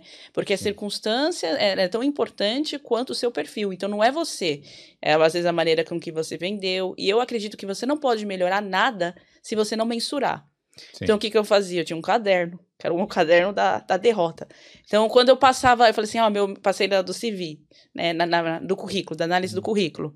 Fiz a primeira entrevista, deu certo. Ah, o feedback desse recrutador é que eu não tinha experiência. Então, Camila, será que estou aplicando certo para as vagas certas? Passei. Ah, não estou passando do gerente. Pega um, um gerente e vai conversar. Eu, eu já tinha conversado, por exemplo, com o Hugo para entender um pouco, porque eu estava vendendo uma solução depois da Accenture, eu fui trabalhar na Servant Monkey e, eu eu- e era o meu público-alvo, eu trabalhava com profissionais é, de vendas também. Então eu ia perguntar, falei aqui, me, me, me explica um pouquinho o que você faz. E eu fui conversar com gerentes, eu falei assim, numa entrevista, o que, que você está esperando da pessoa? Por que, que eu não estou passando desse gerente? Mas eu ia mensurando no meu caderno. Olha, a primeira vez foi terrível, que a gente tinha mudado, ela nem lembro qual era a empresa que faz muito É tempo. melhor não falar também. Não, mas era, de era, era uma pergunta que eu falei assim: bom, você tem que responder essa pergunta, né? Why did you apply for this position? Por que, que você aplicou, pra essa posição? Aí ela come... ah, Por Deus que a gente ficou duas horas e meia. E, E e ela, Choro. porque ela não respondia numa, numa loja. Ela não sabia travar, vai voltar, vai voltava. Sem brincadeira, duas horas. Eu falei, meu, isso aqui não vai dar certo. Eu falei, tá bom, Camila. Vamos dar mais um tempo, fica um pouco mais com o Minder, depois você vai aprendendo inglês e vai indo. Porque é isso, às vezes quando você tem uma responsabilidade que é muito maior do que o que você acha que você tá, não quer dizer que você não vai conseguir aquilo. Naquele momento, ainda não, mas você Sim. pode se preparar e manter o que você É. tem e depois tentar novamente. É Ser realista com você Eu- mesmo. Eu vou ser sincero, eu não esperava que ela fosse trabalhar em vendas, porque como ela é professora, eu achei que ia ser muito mais o perfil do que o Hugo faz, que é dar o apoio, garantir engajamento. Mas aí ela mesma descobriu uma outra habilidade que ela nem conhecia, que talvez seja um pouco competitiva. Outros ver- aspectos da minha É. personalidade, porque eu sempre fui colaborativa, trabalhava a minha empatia. E quando eu fui colocado nesse ambiente, um outro lado meu se revelou. Que eu falei assim, não, eu quero. Como que, que eu tenho que fazer para conseguir? Eu faço qualquer coisa para conseguir isso. E foi trazendo outros aspectos da minha personalidade. E eu acho assim que é, quando eu entrei na entrei na Irlanda, vim para Irlanda, tudo, eu fui eu vim pronta e aberta para poder Hum. não fracassar, pronta para poder não, não atingir as minhas próprias expectativas. Mas isso não quer dizer que eu não chorei, que eu não fiquei frustrada, é só que eu não desisti, eu não vou desistir. Eu vou É. continuar seguindo. Você sabia que não ia ser fácil também. Não. Não, já, já começaram que me deram. Quando a gente é, é, vem pra cá, eles dão uma ajuda, né? Por exemplo, a média do que você vai gastar é tanto. é, Aí eu falei, ah, não, tá tranquilo. Era uma tabela totalmente desatualizada. Quando eu cheguei aqui, tipo, o meu gasto foi tipo, 2008. 40, 50% a mais. Caramba, que Foi. Tinha. Assim, parece que é uma história muito bonita, mas tinha meses, sem brincadeira, durante o ano que a gente passava sobrando 150, du- 200. Não é porque você tá numa empresa tech que as coisas acontecem, né? Porque como funciona isso, até é importante falar salário de, de vendedor. Você tem um, um fixo muito mais baixo do que. Não muito mais baixo, mas um fixo que é ok. E você acaba fazendo mais dinheiro com a comissão. Então é 50% fixo e 50% comissão. Quando você chega, você não vende, você tem que começar a criar sua carteira, tudo isso. Então você fica uh, um determinado período recebendo o mínimo. Caramba. Então você só estava recebendo o salário base por um tempo. O salário base não é o mesmo salário base de um salário base da, da, da Irlanda. Não, seria claro, da não tô falando mas que é um salário, salário mínimo, base, sim, não. não Sim, é, o salário, salário, base. é. salário base lá. Mas se você pensar, por exemplo, que, eu, que no, no Brasil eu, eu tava indo super bem, já tinha tudo, foi com certeza um passo para trás para poder dar certo e depois dar dois para frente, né, para você poder avançar. Mas desde o começo a gente tinha uma coisa muito clara, que era a segurança. Então, o porquê que a gente estava aqui é, era muito claro pra gente desde o começo. Vocês passaram por algum, assim, todo mundo já foi assaltado no Brasil, mas teve algo é, é grave também com vocês lá, assim, em relação a isso? Segurança? Ah, teve uma. Não, eu andava de moto. Aí teve uma vez já tentaram me assaltar e tudo, tentaram levar o meu capacete, mas nada que fosse traumático perto daquilo que eu sei que as pessoas passam. O problema é que, assim, os meus amigos que trabalham em vendas lá e eles têm, têm uma situação boa, eles moram num prédio fechado, aí eles eh, têm. O prédio fechado tem sempre uma área gourmet, que é fechado hum. um parquinho fechado para levar os filhos, porque não tem parque, não tem área aberta. Então, assim, você acaba criando seu filho numa bolha. É, uma gaiola de ouro. Uma gaiola de ouro. E repetindo tudo aquilo que, que, que você aprendeu, na minha visão, de uma maneira bastante errada, porque a gente tem que conviver com as pessoas, né? Igual eu falei, hum. eu dou mais valor hoje quando você vê um dente de leão nascendo, que é o sinal da primavera, e você percebe isso nitidamente quando você ganha, quando você anda na Irlanda, porque você está em sintonia com, com o ciclo da natureza, que as estações são bem definidas, né? Sim. Então você vê o que é uma realidade, onde meu apartamento vai ter 60 metros quadrados, não importa quanto você ganha, um diretor vive num apartamento de 60 metros quadrados, se entra uma coisa, tem que sair outra. É, a Irlanda te ensina a lidar com escolhas, né? Coisa que no Brasil não necessariamente você, vai ter, né? Ah, a desigualdade social acho que é bem menor, né? Você, é bem menor. Para você, você ter, né? Por exemplo, se eu pensar na minha vida no Brasil comparado com aqui, Que minha vida no Brasil era muito mais luxuosa, né? Por exemplo, é, aqui, sei lá, cara, eu tenho uma cleaner por mês no máximo, sabe? Quando eu já não falo, não, meu, vou limpar aqui e tal. É, no Brasil, eu tinha uma empregada aqui duas vezes por semana, é. sabe? E assim, e ok, eu era muito super privilegiado no Brasil. Só que não é que eu dei um pulo para baixo de carreira, assim, se eu comparar minha carreira hoje, em termos de carreira, eu tô melhor do que eu tava no Brasil. Hum. Agora, em termos de é, de ganhos, enfim, em termos de, de poder aquisitivo, enfim, etc., você tá, tá na Europa, acho que na Irlanda principalmente, você para você ter um poder aquisitivo para você comprar, sei lá, cara, qualquer coisa aqui, na verdade, tipo um imóvel aqui, você tem que ter, é. assim, um mortgage, né, para você pagar o resto da sua vida uhum. praticamente. E mas você não tem uma diferença tão grande, né? Por exemplo, quando você vem, né, quando você vem para Irlanda para aprender inglês, enfim, etc, você consegue trabalhar, você consegue guardar uma grana, você vai pegar o mesmo voo da Ryanair, que eu, com o Felipe e com a Camila, você vai para os mesmos lugares, você vai sair nos mesmos pubs, você vai fazer as mesmas coisas, que é uma coisa que no Brasil é uma realidade muito dispare. Sim. É muito diferente. Tem então... uma comparação é, real e muito boa, assim. Uh, se você pegar, vou pegar a função básica, vai, vamos por um garçom, né? O meu salário base hoje é pode gira em torno mais ou menos de três vezes o que um garçom ganha. Hum. No Brasil, com, com, com na mesma empresa trabalhando, esse, essa diferença ela subia para 20 vezes, 18 ah, vezes. Então, é uma diferença muito surreal, né? Hum. É, e, eu, e, essa igualdade que o Hugo falou, acho que é importante em todos os sentidos, porque você gera menos violência, uhum. você gera mais oportunidade, você gera harmonia, né? Coisa Sim. que a gente não. Exato, e acho que você aprende a valorizar isso de uma forma que, poxa, eu sou muito grato que a minha vida aqui não, não tem, desculpa, que eu não tenho, sei lá, privilégios que eu tinha no Brasil. Porque isso te dá muito em retorno, te dá né, segurança, Sim. te dá uma vida tranquila.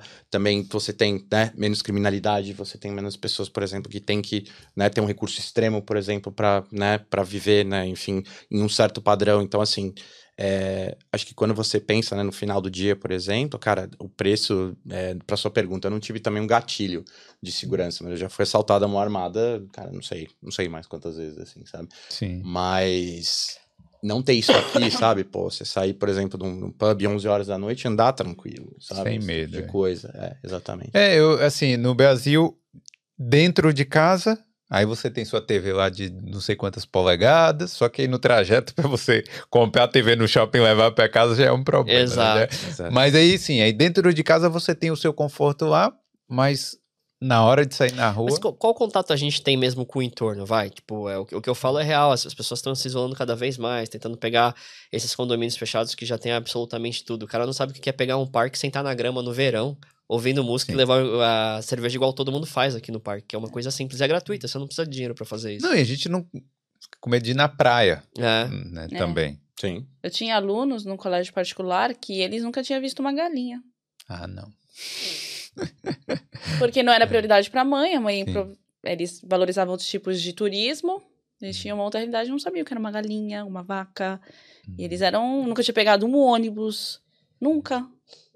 E, É. e ao mesmo tempo, acho que é importante você sempre lembrar de onde você veio. Sim. É, isso é extremamente importante. Não, não só de onde você veio, mas como você chegou.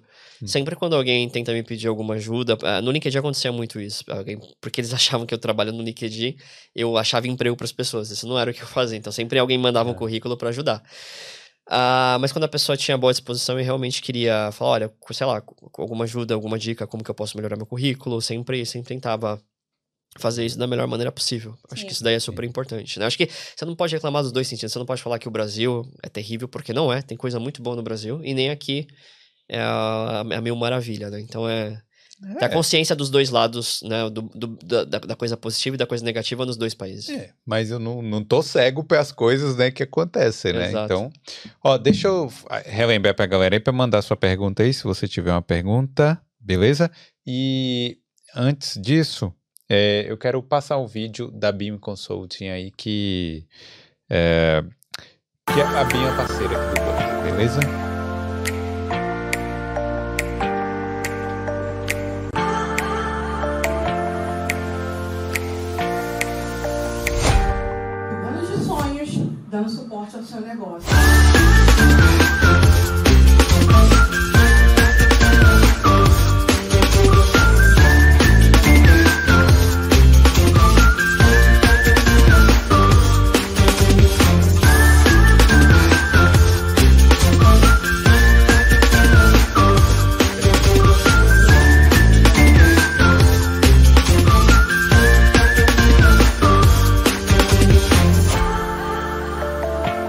Vim com a expectativa de aprender, absorver. A gente encontrou nesse evento a oportunidade de aprender, de crescer. Abrir uma empresa é um sonho, abrir uma empresa em outro país, é, muitas vezes a gente nem imagina que pode acontecer. E hoje eu tô aqui para isso. E foi um evento que ele foi muito pensado para atender um público específico que a gente recebe várias e várias e vários questionamentos sobre esse assunto. Um dos objetivos da minha empresa é ser educadora, é ser informativa. Quando as pessoas pensam em empreendedorismo, o nome da BIM vem na cabeça.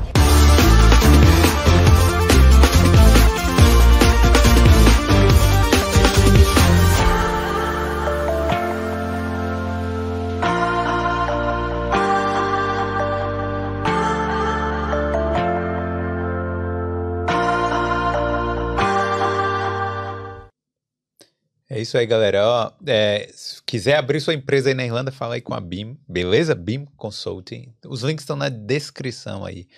É, bom, é, queria, ó, primeiro, né, falar para vocês aí, se quiser mandar pergunta, né, de novo, pode mandar e deixar o like também, já tô relembrando aqui para você não esquecer. Agora, é, uma coisa que a gente não falou, como é que é o, o dia a dia lá da área de vendas? Porque, ah, pô, um vendedor de é, de outras coisas tem que ligar, tal, é o quê? E-mail, como é que funciona tudo isso? Ele, a, a maioria dos vendedores, né, é, você recebe o que a gente chama de Book of Accounts, que é, é- é basicamente uma, um número de, de empresas que todo vendedor recebe, né? No meu caso, hoje eu tenho 70 empresas que estão mapeadas na América Latina, Hum, então, aí entra a parte estratégica, que é o que a Camila tinha falado no começo. Eu tenho que olhar esse território. Obviamente, eu não vou vender para 70 empresas, né? Eu adoraria, mas não é realidade. Então, eu tenho que saber, identificar, por qualquer razão, qual que é a empresa que tem o maior potencial de comprar de mim, para poder mapear essas empresas e entender quem são os principais interlocutores dentro dela. No caso, eu trabalho numa empresa alemã que chama Coach Hub. A gente oferece serviços de, de coach, né? Esses serviços geralmente são posicionados para alta liderança, novos líderes, quando a empresa quer construir resiliência nos colaboradores, ou de repente liderança feminina e por aí vai. Tem vários projetos que você pode criar, né? Então, a primeira coisa é entender a minha indústria. Qual é a indústria que mais se beneficia ou compra esse tipo de serviço? Né? Qual a que menos compra esse tipo de serviço? O principal interlocutor geralmente é recursos humanos. Então, quem de recursos humanos eu tenho que falar? Entendi. Porque recursos humanos tem muita coisa. Você tem ah, o business partner, você tem talent management. É, é- é em inglês porque não tem tradução mesmo Sim. isso daí, né? Talent management, você tem recrutador, você tem a, a, a parte de monitoramento de clima, clima laboral. Então, a- recursos humanos também tem várias divisões. Quem são os principais inte- intelectores? Fora de recursos humanos, qual departamento potencial poderia comprar esse projeto ou não? Então, você faz toda uma análise de mapeio para saber como abordar. Uma vez que você identifica isso, meu principal recurso ainda é o LinkedIn. Então, eu uso o Sales Navigator, né, para poder identificar e enviar mensagem. Algumas empresas ou algumas pessoas no próprio LinkedIn ela coloca o número, então eu ligo direto. E sequência de e-mail, né? Qual a sequência de e-mail? Por exemplo, você sabe que ah, o seu e-mail é, é Boulder. Ah, qual é o seu sobrenome, Felipe? Desculpa. Cardoso. Cardoso. Então, eu sei que a sequência Eu lógica errei da o de sua... vocês. tá justo, né? Sim. A sequência lógica, então, é felipe.cardoso.boulder.com, por exemplo. Sim. Então, a gente tem como deduzir ou saber mais ou menos qual é a sequência lógica. Errou, pra errou, poder- mas, mas Quase estar lá. perdoado. Ah, sim. E daí você pode, para poder mandar para esse primeiro contato. Então, esse primeiro contato com o cliente, ele acontece de algumas formas. Pode ser via LinkedIn, quando você se conecta com ele. E daí você manda e-mail, né, mensagens. Pode ser por e-mail, Hum. pode ser ligando, ou pode ser por apresentação, que eu acho que é o que melhor funciona. Quando você já conhece alguém da empresa, você fala assim, pô, o Hugo trabalha no LinkedIn. Hugo, eu quero vender por LinkedIn. Você pode me colocar em contato com a pessoa do RH para eu poder apresentar esse projeto para ela e ver se faz sentido ou não? É. né? Agora também é uma coisa. Como vendedor, qualquer vendedor, né? Tipo, muito não. Você deve receber muito não. É, mas não do que sim. É, Mas mas, isso ajuda é também, né? É. O não te dá a oportunidade de perguntar o porquê. Não é o momento, ou você precisa de mais informação. O não, para mim, o pior cenário é a não resposta. Isso é pior que Sim. o não. Então, é, dentro do que o Felipe falou, para mim, no meu dia a dia, é você ser organizado, para não só você conseguir fazer um, um planejamento do seu território, para poder reconhecer as potencialidades dele, mas ter organização para saber que você está dando os contatos, os touches certos. Por exemplo, você, pra, no primeiro e-mail, talvez você não, não vai me responder. Então, para você, eu preciso ligar, mas para ele, eu posso mandar no LinkedIn, que ele está nas redes sociais. Então, é garantir que você é seja organizado para que você tenha uma coisa constante. Você pode ser o melhor vendedor que tiver, mas se você não for uma pessoa organizada, você não consegue escalar seus resultados. Ah, mas tem uma. Eu direto recebo as mensagens lá no LinkedIn que não tem nada a ver comigo. Que, É, isso é que um mapeamento são- errado de perfil, né? Olha que. E outra, viu? Não é uma, não. Aí toda hora, toda semana eu falo assim, pô. Não... Por isso, por isso que é importante você fazer um mapeamento, entendeu? Ah, não, Que- mas que- eu o não que, que é boulder? É, o não é, um, olha lá, é esse né? Mas se ele tivesse, pelo menos, dado uma introdução interessante e falado assim, a gente oferece isso, faz sentido pra você ou não? E deixar que você Porque é você responda, que vai não querendo empurrar alguma coisa pra você. Sim. No, no meu caso, tem um agravante maior, que é o fuso horário, porque eu- o meu principal mercado hoje é o México e a América Central. Eu trabalhei com o Brasil durante muito tempo, hoje eu não trabalho mais.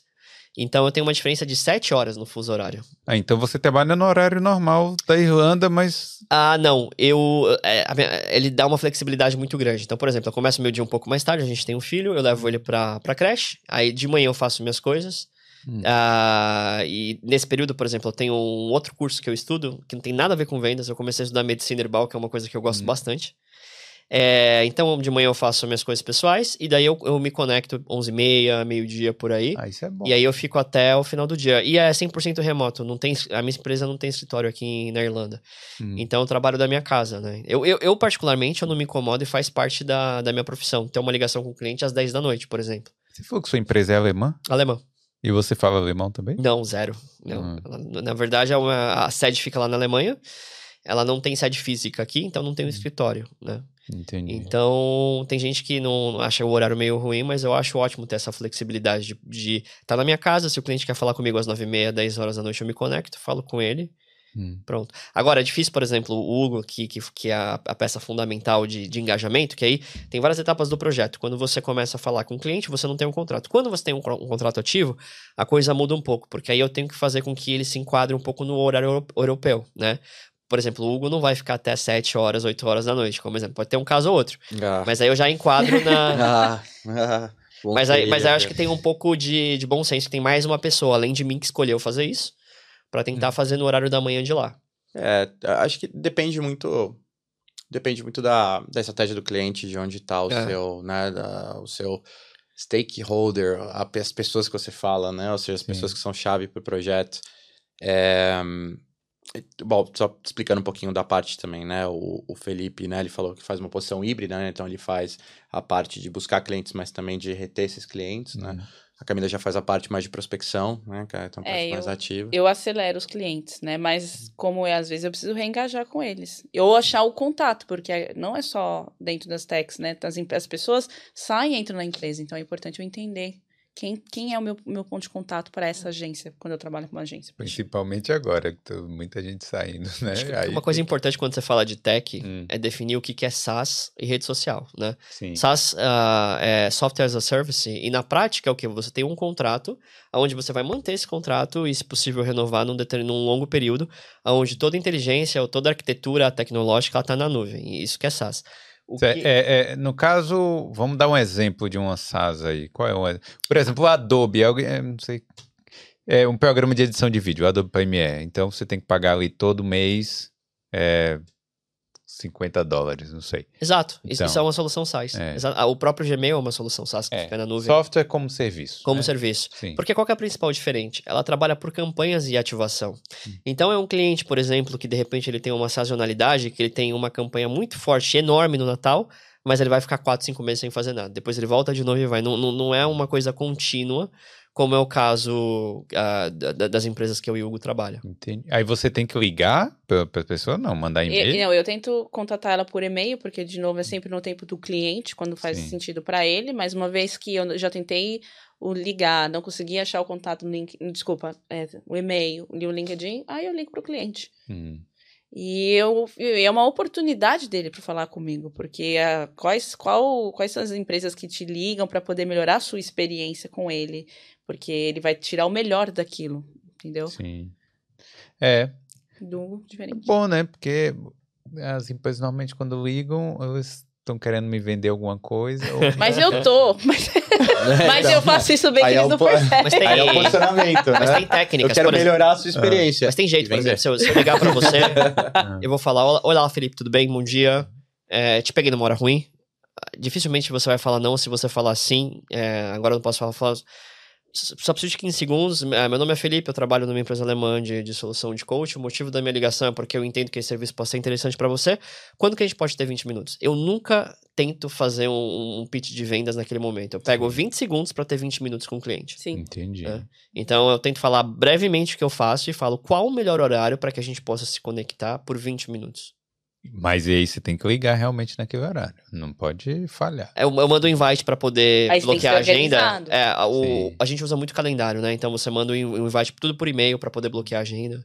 Quase, Pra- meu, no caso do meu mercado, e o que você já manda a agenda, quanto tempo vai demorar, quais são os next steps. É, isso eu não Tem preciso todos do meu mercado de fazer o passo a passo, né? Não, O eles não objetivo da ligação, o que, que você vai falar, o que, que vai ser. É. Isso eu não tenho no. no Isso é, isso é muito importante também, acho que varia muito de mercado em mercado, né? Por exemplo, é, os, meus, os meus pares no Brasil, eles usam muito o WhatsApp. Muito. Eu uso, Que- eu uso. Eu tô- meu cliente tá mandando WhatsApp Exato. agora. É. Então, assim, é porque é o modelo, né, que funcionou para o mercado, né? Sim. Em contrapartida, por exemplo, eu nunca vou ligar para um cliente meu, por exemplo, na Alemanha, porque eu aprendi que, pelo menos para aquele mercado, eles querem responder na hora deles por e-mail, quando eles puderem, por exemplo. Claro, você não generalizar é sempre muito complicado, né?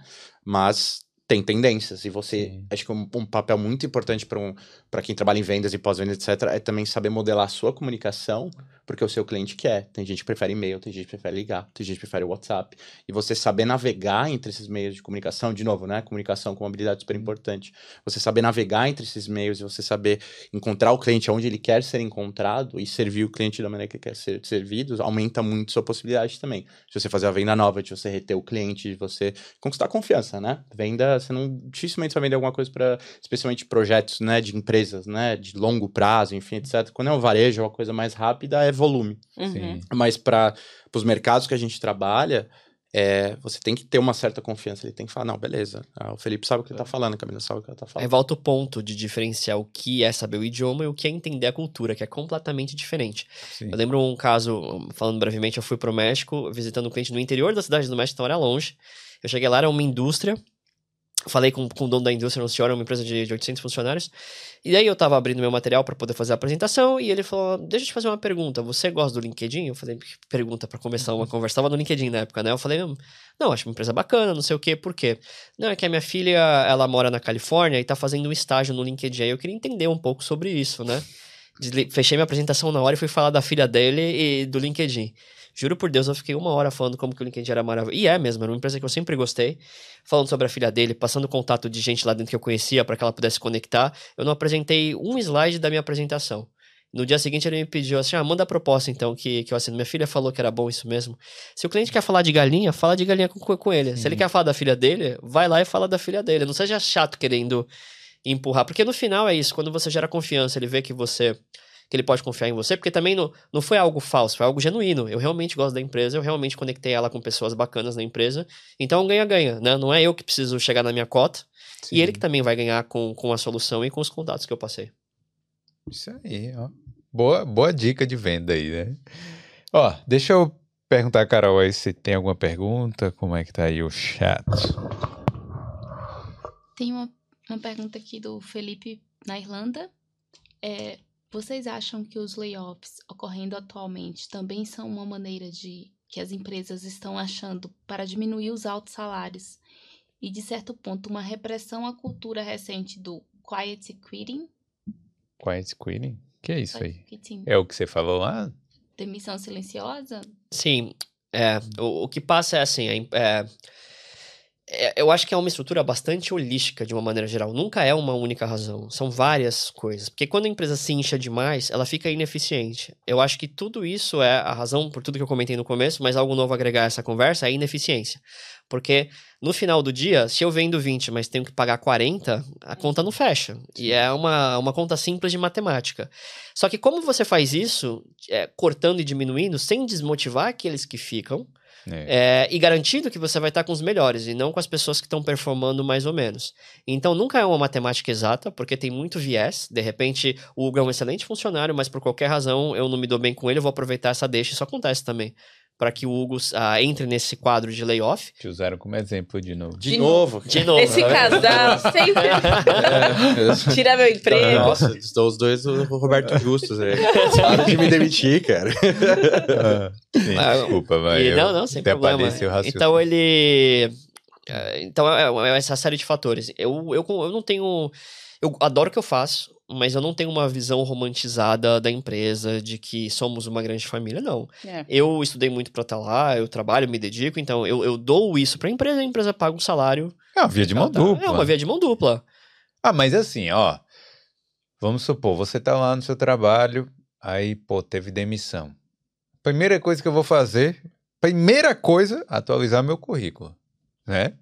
E espera aí, tipo, Exatamente. e já Não dá pra contar aí, com a sorte às vezes. né? E aí, conversar. Só que é complicado, né? Só que também, se você que- se mudar, você perde o seu, o seu severance package. Mas lá. se é sistêmico, porque não é uma coisa da sua empresa, é sistêmico. É. Sim. Existe layoff que é só daquela empresa, Hum. mas se é sistêmico, você sai dessa empresa, fica três meses de uma para passar por um programa de layoff de novo, porque Não, é é. sistêmico. E ainda perder É. esses benefícios que você perde quando você é demitido, quando tem a demissão em massa, né? É, mas esse ponto da, do, do severance, né, que é o pacote de demissão, acho que é, uma, é um ponto importante e acho que para a pergunta do Felipe, é, eu acho que ainda não tem uma resposta. É, Eu não acho que as empresas estão fazendo isso, assim, falando, falando bem da bolha de tech, né, assim, eu não acho que as, as empresas estão fazendo isso com esse propósito. Mas, e eu acho que o mercado, acho que vai regular um pouquinho, porque por um outro lado, você está tendo várias pessoas, né, no mercado procurando emprego, então você tem uma procura maior de emprego. Mas ao mesmo tempo, você tem muita mão de obra qualificada Sim. procurando emprego. E uma mão de obra qualificada que recebe um severance package não vai precisar amanhã arrumar outro emprego. Eles vão parar, eles vão respirar. É um bom vão ponto. esperar. Então, eu acho que o mercado ainda vai dizer pra gente se as empresas vão de fato usar isso como uma oportunidade para reduzir salário e benefício, ou se elas vão ter que ainda caminhar ainda mais, porque a mão de obra está tão qualificada no mercado que você vai ter que também chegar onde a mão de obra quer. E isso também passa pelo viés de que, por exemplo, se você olha né, para Dublin ou mesmo para Irlanda, você tem preços de aluguel subindo mais e mais, você tem preços de bens de consumo subindo mais e mais. Então, se você tentar reduzir isso aqui com os preços saindo, né, saindo para cima, ou seja, indo para cima, você não vai conseguir atrair a mão de obra tão qualificada quanto você atraía. As pessoas não vão mais vir morar para em Dublin, por exemplo, né? Com um salário que ela vai ver na prática e vai falar, poxa, mas eu, isso aqui eu não tô conseguindo aluguel, não tô conseguindo ficar. Então, assim, é, é uma pergunta interessantíssima, Felipe, né? Essa parte do quiet quitting que ele falou, que é o fenômeno de que as pessoas Diferente da colega do Felipe, que levantou a mão e falou, eu vou embora, enfim. Quiet é. quitting é, eu tô aqui, cara. Eu tô aqui fazendo meu trabalho, mas assim, mentalmente eu já fui. Entendi. Eu já foi. Mentalmente eu já, cara, desencana. Aí eu vou ficando até alguém me, né? Me então é chegar é isso, com Severance É isso que enfim, significa isso? É, é, um dos viés, assim, digamos. E eu acho que a, a parte...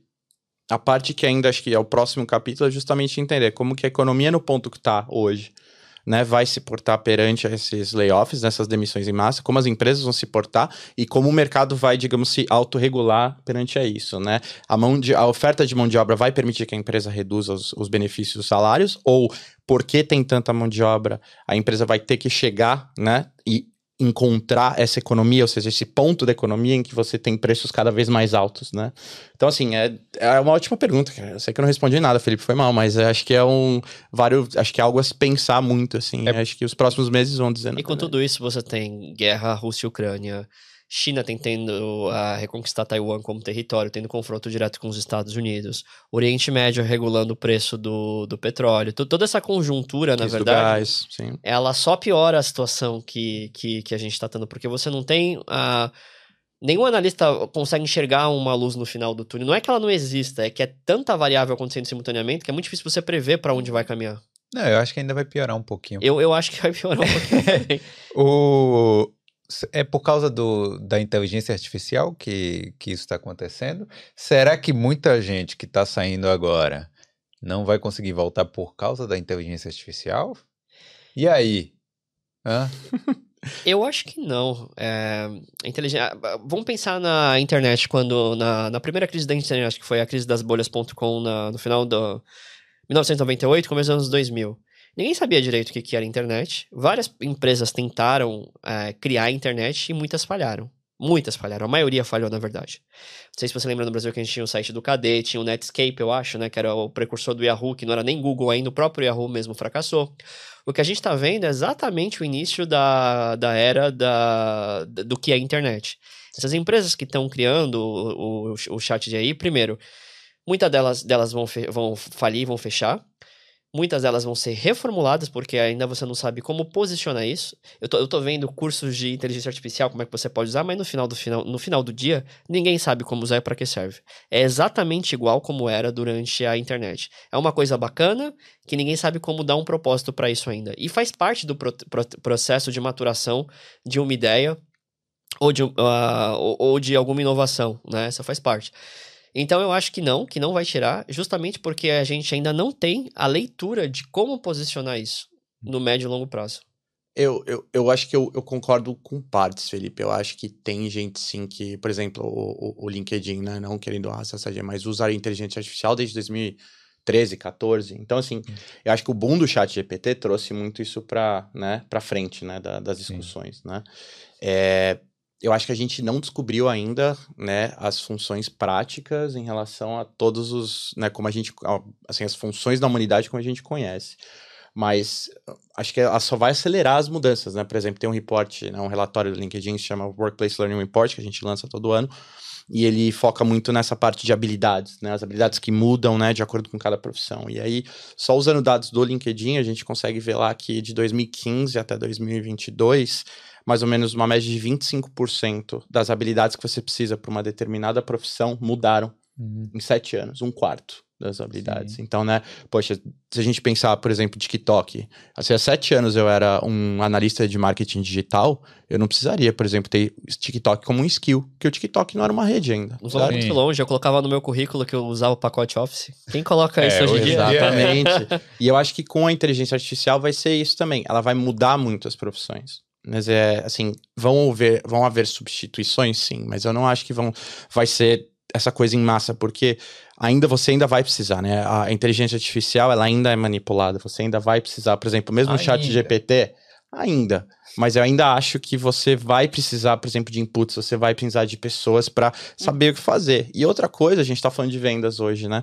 Cara, uma inteligência artificial, ela pode até automatizar um processo de venda para você, mas essa coisa da conexão humana, de novo, a comunicação, cara, Perfeito. É. Sabe, isso é o Isso talvez um dos skills mais humanos que exista, né? Se não mais humano, né? A gente nasce tentando se comunicar, aprender a se comunicar. Então, eu acho que de novo, é algo que a gente vai aprendendo a utilizar, claro, há né, várias viés aí de preocupação, abaixo assinado, enfim, etc.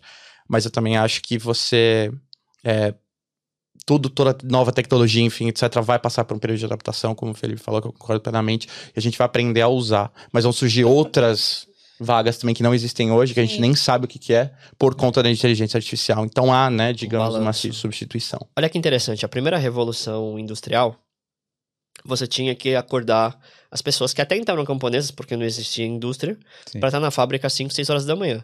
Existia uma profissão que era o batedor. Então, é, as casas eram exatamente aqui, por- é, igual essa aqui que era no Reino Unido, com as janelas, né? Tipo, dois andares. Então, o cara, ele pegava como se fosse uma madeirinha para bater, para acordar essa pessoa para ir para a fábrica. Um Esse emprego era o despertador, exatamente. Então, assim, ah, não é que ele corta o emprego, você tem uma plasticidade e, adapta e adaptabilidade do mercado que ele vai se automoldando, né? Esse cara que deixou de, de, de acordar as pessoas, provavelmente ele virou leiteiro ou uma outra coisa, né? Sim. E com o tempo essa profissão acaba deixando de existir, mas ela acaba sendo ele acaba sendo inserido novamente no mercado de trabalho. Aí entra um pouco o que, que é reskill, né? Você reaprender uma nova habilidade. Também, né? A habilidade do cara lá bater o- a, a panela lá de manhã, ele tem que aprender outra Mas coisa. talvez também. essa tecnologia pode ser comparada com a, com, com a nossa habilidade atual, dependendo do impacto que ela vai gerar, Sim. né? Se um despertador fez isso, imagino que a inteligência artificial não pode fazer Sim. em relação ao impacto. Fora que ele não devia ter amigo, né, cara? Imagina, ele acordava todo mundo com a panela. é louco. Eu sempre pensei como que ele acordava ele mesmo, né? Ah, não, mas aí o cara acordava cedo de boa. Ou ele não dormia, né? Sempre É. pensei nisso. Tudo bem, ele acordava os outros, mas como ele fazia pra acordar O galo, o galo acordava ele. Pode ser. O pior que a inteligência artificial é a burrice natural, né? Isso aí é verdade. É verdade. Bom, é, e aí, Carolzinha, mais alguma pergunta? Tem um comentário aqui do, do Júlio César. Os layoffs só aconteceram nas empresas que a TI é o objetivo da empresa. As empresas que usam TI como meio continuam contratando e precisando de pessoas para trabalhar. Entendi. Isso faz sentido? Deve ser tipo assim, empresas realmente, tipo, Facebook é uma empresa de TI mesmo, né? Mas sei lá, empresas normais que tem um departamento de TI talvez não tiveram muito layoff. A, a diferença no layoff, ela tá na escalabilidade, que foi exatamente o que eu contentei, que eu comentei. Os layoffs aconteceram porque essas empresas, há dois anos anterior, recrutaram demais e cresceram de uma maneira muito rápida e não tiveram tempo de poder reestruturar essa mão de obra, né? Provavelmente a empresa que ele mencionou, e faz, faz total sentido o que ele quis dizer, é uma empresa que durante o período pré-pandemia, né, ou, ou pandemia, não subcontratou um volume maior do que precisava, né? Sim. Essas empresas, como tem muito recurso e, e- e- e dinheiro dos Estados Unidos, elas acabaram crescendo muito rápido e os layoffs nada mais são do que uma reestruturação para adaptar com a nova realidade do mercado. Porém, se você tem um negócio, vamos supor, uma empresa de 100 funcionários, e a empresa manteve o mesmo fluxo de trabalho durante esses dois, três anos, não tem um porquê ter layoff. Ela está mantendo a mão de obra, ela não, Sim. ela não inchou de uma maneira artificial, como aconteceu com essas empresas. É, justamente é isso, né? É- eu acho que a chave é essa, é o crescimento é, sem base, né? sem base. Exato. né? Desproporcional. E é o que a gente falou, depende muito, por exemplo, a Zoom, né? Que talvez, né, o, marco da, da pandemia, né? Você fazer chamada no Zoom. Pô, cara, antes da pandemia, a mesma solução que eu trabalho, né? De aprendizagem online. Antes da pandemia era uma opção. Tinha uma empresa que não tinha, ou Hum. tinha num estágio bem embrionário. Agora já é, né? é, você tem, mas qual é o seu provedor? Então, É. o mercado que até surgiram, né, novos provedores, então, por aí. então acho que essa parte de, né, tech tá passando por esse momento, né, por todos os pontos que o Felipe colocou, a Camila também, mas por outro lado depende muito do mercado. Tem mercados que estão aquecendo porque eles estão no mercado que hoje tá se aproveitando da situação econômica que a gente tá. Vai, vai acabar isso de, por exemplo, empresas como Netflix que demoraram, nem sei se, se lucram ainda, se já lucram, Mas empresas que o cara lá, o, o, o fundo, né, o venture capital, né, o fundo de, de investimento, coloca, despeja dinheiro e espera 10 anos até essa empresa. Eu acho que isso vai acabar, né? É, isso tem a ver com liquidez no mercado, né? Tem um período de tax que você chama de burning money, que é você queimar, o, literalmente queimar o dinheiro. Por exemplo, eu tenho uma ideia boa. É, tem aquele ditado no Vale do Silício, né? Fake until you make it. Então, Sim. minta até você conseguir fazer acontecer, que é o que a maioria das empresas fazem. O LinkedIn mesmo, ele foi deficitário durante muita empresa. As empresas fecham um ano com, eh, no, no negativo, só que com cada vez menos. Por, eu vou dar um número que eu não sei se esse número... Esse número não é real, é só como exemplo. Primeiro ano do LinkedIn, ele fechou com um prejuízo de 200 milhões. Terceiro ano, prejuízo de 100 milhões. Ah, já não tá tão mal. Ah, Quinto ano, break even, ou seja, ele chegou a um ponto que ele não tá ganhando nada, mas não tá com prejuízo. pagou as contas. Esse é a cartilha do Vale do Silício para a maioria das empresas ah, de tecnologia. Os investidores não estão mais com apetite de esperar esses cinco anos, porque você não tem liquidez no mercado, então ele precisa de um retorno rápido. E além disso, eles aprenderam que não é porque você tem dinheiro, você vai ter boas ideias, porque o dinheiro ele gera o efeito oposto. Eu tenho muito dinheiro para errar, então eu não vou pensar. Sim. Tem, tem muito dinheiro na mesa, não tem problema se eu errar isso. E as empresas mais eficientes, elas sabem como otimizar os recursos. O que estava acontecendo é que algumas empresas não deveriam ter esse recurso. Você colocaram muito dinheiro e o que acontece quando você coloca 50 milhões numa empresa e essa empresa não dá um retorno?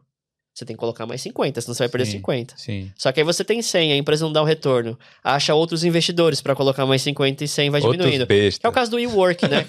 é o caso do WeWork tem a, a, a série. Sim. É, o WeWork é um monte de escritório parado, né? Que, né? E agora lascou. Não tem mais. Exatamente. né? Então é isso. É, Carolzinha? Aí eu coisa? vou fazer um comentário e a última pergunta aqui. O Michael Myers perguntando se o Hugo é se- seu irmão. Meu? É, parece, né? Eu hoje de manhã tava com, com coque samurai também. Viu? Samurai não, né? Não É é coque, né? Normal. E a última pergunta aqui do Igor, que ele quer saber o que é o mais difícil na rotina de vocês, de trabalho na área tech de vendas. Hum, mais difícil. Eu acho que, às vezes, não é nem, nem só relacionado a vendas. Eu acho que é você balancear, porque você tem que ter o tratamento com os clientes, tem que fazer o ciclo de vendas rodar, mas você também está lá para desenvolver projetos, para colaborar com seus colegas. Às vezes, eu acho que aí as techs, elas esperam muito de você. Porque performar, qualquer um performa, mas o que, que qual que é o seu diferencial? Então, eu acho que, pelo menos para mim, é saber dividir o meu tempo de uma maneira que eu não só performe, porque eu não sou uma ilha, mas que eu impacte no processo como um todo. E isso demanda tempo. Então, para mim, eu acho que é o tempo, é a administração do tempo mesmo. E essa questão de estar sempre tendo que ir a mais, em Hum. todos os sentidos, não só com a performance, mas também garantir que eu estou colaborando e impactando positivamente. Porque no final das contas, você, você, eu não sou o TikTok, eu sou a Camila. Então é, é, é, é o meu nome que vai abrir as oportunidades em outras empresas. Entendi. E vocês? Acho que pra mim é você, acho que estando na posição que a gente tá, você é um pouco né, nessa linha da Camila, concordo com ela que você tá lidando com o seu cliente, você tá lidando com a sua equipe de produto, você tá lidando com a sua equipe de serviço ao cliente, você tá lidando com a sua liderança, você tá lidando com a sua liderança de, de, de áreas que a gente chama de, né, de cross-function, né, que seria Uhum. né, áreas que, né, que são funcionais, ou seja, né, por exemplo, a minha área de Customer Success pós-venda seria uma área cross-functional do Felipe ou da Camila, né? Então você está lidando com, assim, pessoas, né, de diferentes backgrounds, de diferentes, né, cenários, de diferentes eh, ideias e por vezes essas coisas não se conversam muito Sim. entre elas, né? Por exemplo, às vezes uma coisa foi prometida em vendas e aí chega no pós-vendas e não era bem esse cenário, ou se não a gente acha, por exemplo, que uma renovação deve custar X, quando na verdade é, a nossa liderança acha que deve custar Y, sabe? Ou se não a gente tem um release de produto, né? Então a gente vai adicionar uma funcionalidade no produto e ela tá para lançar agora em maio. Só que aí a gente tem um atraso e essa função é depriorizada. E a gente prometeu, então, assim, eu acho que para mim o mais desafiador, mas mais legal também, porque você tem. um- Você aprende bastante com isso, né? É justamente você alinhar as expectativas de tudo e você entregar isso para o seu cliente, mas também para o seu cliente interno Sim. né? Ou seja, por exemplo, a área do Felipe é um cliente interno para mim, que é a área de vendas e pós-vendas, né? Então eu tenho que entregar para o cliente, né, que ele vendeu um serviço também, né, um produto, uma expectativa, uma gestão de projeto que faz sentido para ele. né? É, eu tenho meu, minha equipe de produto tem que entregar para a gente também um produto que, né, esteja indo para o que o nosso cliente está falando, ou seja, que satisfaça as expectativas deles, que ajudem eles, enfim. Então, eu acho que essa parte de, né, de você, quando você pensa em vendas, ah, você tem um cliente. Não, você tem um monte de cliente. Você tem um cliente externo e aí você tem um monte de cliente interno. E essa parte de sintetizar tudo, sabe? Jogar tudo ali, né, no prato lá e, fa e fazer, tipo, né, algo que de fato vai entregar valor para o cliente, para mim é o mais desafiador e o mais legal também, porque é onde você aprende, onde você aprende comunicação, de novo, negociação, planejamento estratégico. É, quando você chega no cliente, você vai falar, poxa, ó, a gente não vai entregar aquele update de produto. Cara, é uma conversa difícil, é uma conversa difícil, mas é muito legal que você aprende a como posicionar isso, o que, que eu posso dar em troca e por aí vai. Uhum. Então, acho que essa parte para mim é, é mais difícil e ao mesmo tempo é mais legal. É, e você? Eu acho que o mais difícil para mim, sem dúvida, é você ficar, estar confortável com aquilo que você não pode controlar. Porque quando você trabalha em vendas, por exemplo, é, eu não sei se eu vou entregar a cota ou não. O cliente falou para mim que ele vai comprar um valor X, até ele assinar o contrato, não existe absolutamente nada. Uhum. Então, bons, é, bons uh, mares calmos não fazem bons navegantes, né? Mais ou menos por aí. Então você. Isso é o, eu acho que é o que define resiliência, por exemplo. Você tem que estar confortável mesmo. Tipo, meu trimestre é, tá, tá muito ruim, por exemplo. Eu não tenho que fazer, eu fiz absolutamente tudo que estava ao meu alcance. Eu tenho que saber lidar com isso e entender o que, que eu posso tirar para o próximo trimestre, ou como que eu consigo não sei se a palavra é amenizar, mas quais são os recursos que eu tenho na minha mão para poder mudar aquela situação, que é controlável. Às vezes a gente, e eu falo isso por mim mesmo, a gente perde muito tempo com coisas que estão fora do nosso alcance, uhum. que é incontrolável. Então, estar confortável com o desconhecido, eu acho que é o mais difícil para mim. Eu não trabalho com isso, mas para mim, ser, eu acho que seria virar o mês e tá lá zero, e aí ter que começar. Essa parte Mas é legal, eu gosto. aí eu falo assim: eu vou fazer melhor. Não, mas assim, virar o mês, começou o mês lá, dia primeiro, e foi, vixe, zero aqui, eu tenho que bater não sei quanto. Mas as coisas é... na nossa vida não, não reflete essa situação que a gente vira e começa do zero, várias etapas da nossa vida, né? Que eu acho que dá para fazer até essa analogia com, com o processo de vendas. É aceitação, é saber que você não vai controlar tudo. É saber que existem forças maiores que você. É saber que você tem que orquestrar para que aquilo aconteça, que nada vai acontecer só porque você quer, por exemplo, intercâmbio. Quero ir para Irlanda, mas o que, que você fez? Você chegou a ver o preço, quanto eu vou, viu o orçamento, negociou com a escola? Não vai acontecer só porque você quer ir para Irlanda. Então acho que dá para tirar várias analogias que você consegue colocar no seu dia a dia. É, isso aí. Inteligência emocional também, né, cara? Ah, você aprende muito. Você isso. aprende muito. É. Ah, essa parte não tá sob seu controle, né? Como é que você não rói todas as unhas e arranca todos os cabelos, enfim quando você, né, de novo, você tá lá, você vai bater a cota, seu cliente assinar, mas até que assine, então assim... É, é até que assine, aí é outra coisa, né? Exato. Só vale mesmo depois que... É, eles não vão pagar minha, minha comissão, assim, eu te pago um talvez. Não, ou assinou, é. não assinou, né? Não... É. Dinheiro na conta. Melhor ainda do que assinar Exato. dinheiro na conta. então é isso, né? É isso aí, galera. Estamos há um tempão aqui. Queria agradecer a vocês por terem contado um pouco da história de vocês e contar um pouco aí dessa área também. E queria deixar aberto aqui o espaço para vocês divulgarem algo ou né, o que quiser falarem aí. Claro, acho que quem quiser adicionar, né, tô, tô no LinkedIn. Uh, meu sobrenome é Luiz mesmo, então é, no LinkedIn eu tô como Felipe Eduardo, meu segundo nome, Luiz com Z. Hum. Então podem adicionar lá no LinkedIn sem, sem nenhum problema, se quiserem manter contato. Eu vou botar o link aqui na descrição. E aí, Hugo? Não, eu tô feliz de que eu achei meu irmão, né? Perdi ele durante muito tempo. Então, laços de família aí, né? Online. É, né? Da Bahia, irmão da Bahia. É. Não, mas é, meu LinkedIn também é o Oliveira, para quem quiser adicionar. É, a gente tem tem uma parte no LinkedIn para quem está procurando de emprego, é emprego que chama Social Impact, que é o trabalho de voluntariado do LinkedIn. Hum. A gente trabalha com bastante ONGs aqui na Irlanda que tem programas de reinserção de mercado, enfim, né? E tem muitos programas que trabalham exclusivamente com imigrantes, com pessoas que não Olha são da Irlanda. Isso é interessante. Que é a Epic, por exemplo, que a, que a Camila mencionou. E isso tudo sem custo. Né? Então, quem quiser saber mais, pode falar comigo. Como é que é o nome é Social Impact? É, o Social Impact é o time, eu lidero esse sim, time no LinkedIn sim. também, é o segundo emprego, digamos, e aí a gente tem ONGs como a Epic, a Job Care, por exemplo, que a gente trabalha, e os programas deles são gratuitos, são inclusive é, são bancados pelo governo irlandês, e eles ajudam as pessoas também, eles têm um programa que vai muito além do LinkedIn, né? Então eles têm programa de, poxa, de treinamento para entrevista, de CV, enfim, etc. Então, é, quem tiver interesse, é, entre em contato comigo, manda uma mensagem, eu posso mandar o site das ONGs, enfim, você pode se inscrever.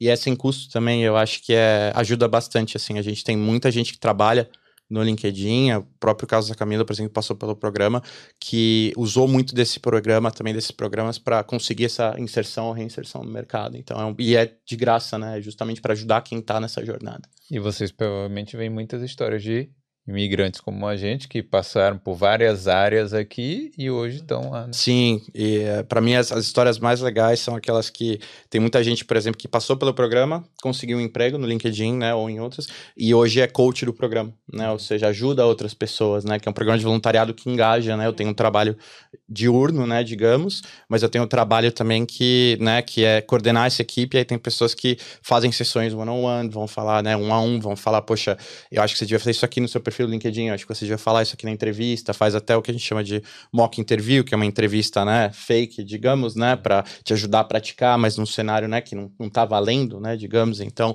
é um trabalho super legal e acho que tem o intuito de, de ajudar né, gente que está tentando reinserção no mercado nesses tempos aí, acho super importante. Isso é bom. Então é só entrar em contato com você lá. Contato comigo, é, espero que o inbox não exploda. Eu espero que sim, na verdade, porque a gente está ajudando mais gente, né? Mas eu redireciono lá. E você, Camila? LinkedIn, também. Meu nome é Camila Alves de Brito, completo. E se quiser tomar um café, se quiser conversar, eu também eu sou voluntária na época programa, é onde eu converso no ano ano com as pessoas. No... Não, peraí, não vai abusar também, né, gente? Vamos só manda uma mensagem, pede uma dica. Sim. também não vai. Não, vai cara, pode.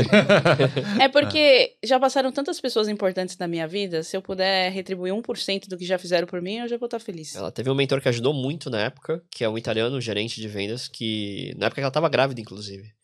Importante isso, eu acho, repassar. Ah, com certeza. É, e é nosso papel aqui também, né, de tentar passar um pouco aí de, da, da experiência de vocês e, quem sabe, inspirar ou ajudar alguém, né? Vem tá pra lá. vendas, né? É. Se você não quer dormir à noite, quer perder seu sonho, vem pra vendas. é isso aí. Galera, deixa eu só relembrar aí, deixa o like, certo? Não esquece de se inscrever no canal se essa é a sua primeira vez aqui. E é isso. Obrigado, gente. Gente, que agradeço. Obrigado, obrigado. obrigado. Esquecemos de algo, não, né? Não esquecemos, não, né? Tá bom, é, beleza. Uhum. Vamos do chat GPT, já layoff e essas coisas. Tá? tchau ali naquela câmera ali. Tchau, tchau. tchau. Obrigado. Tchau.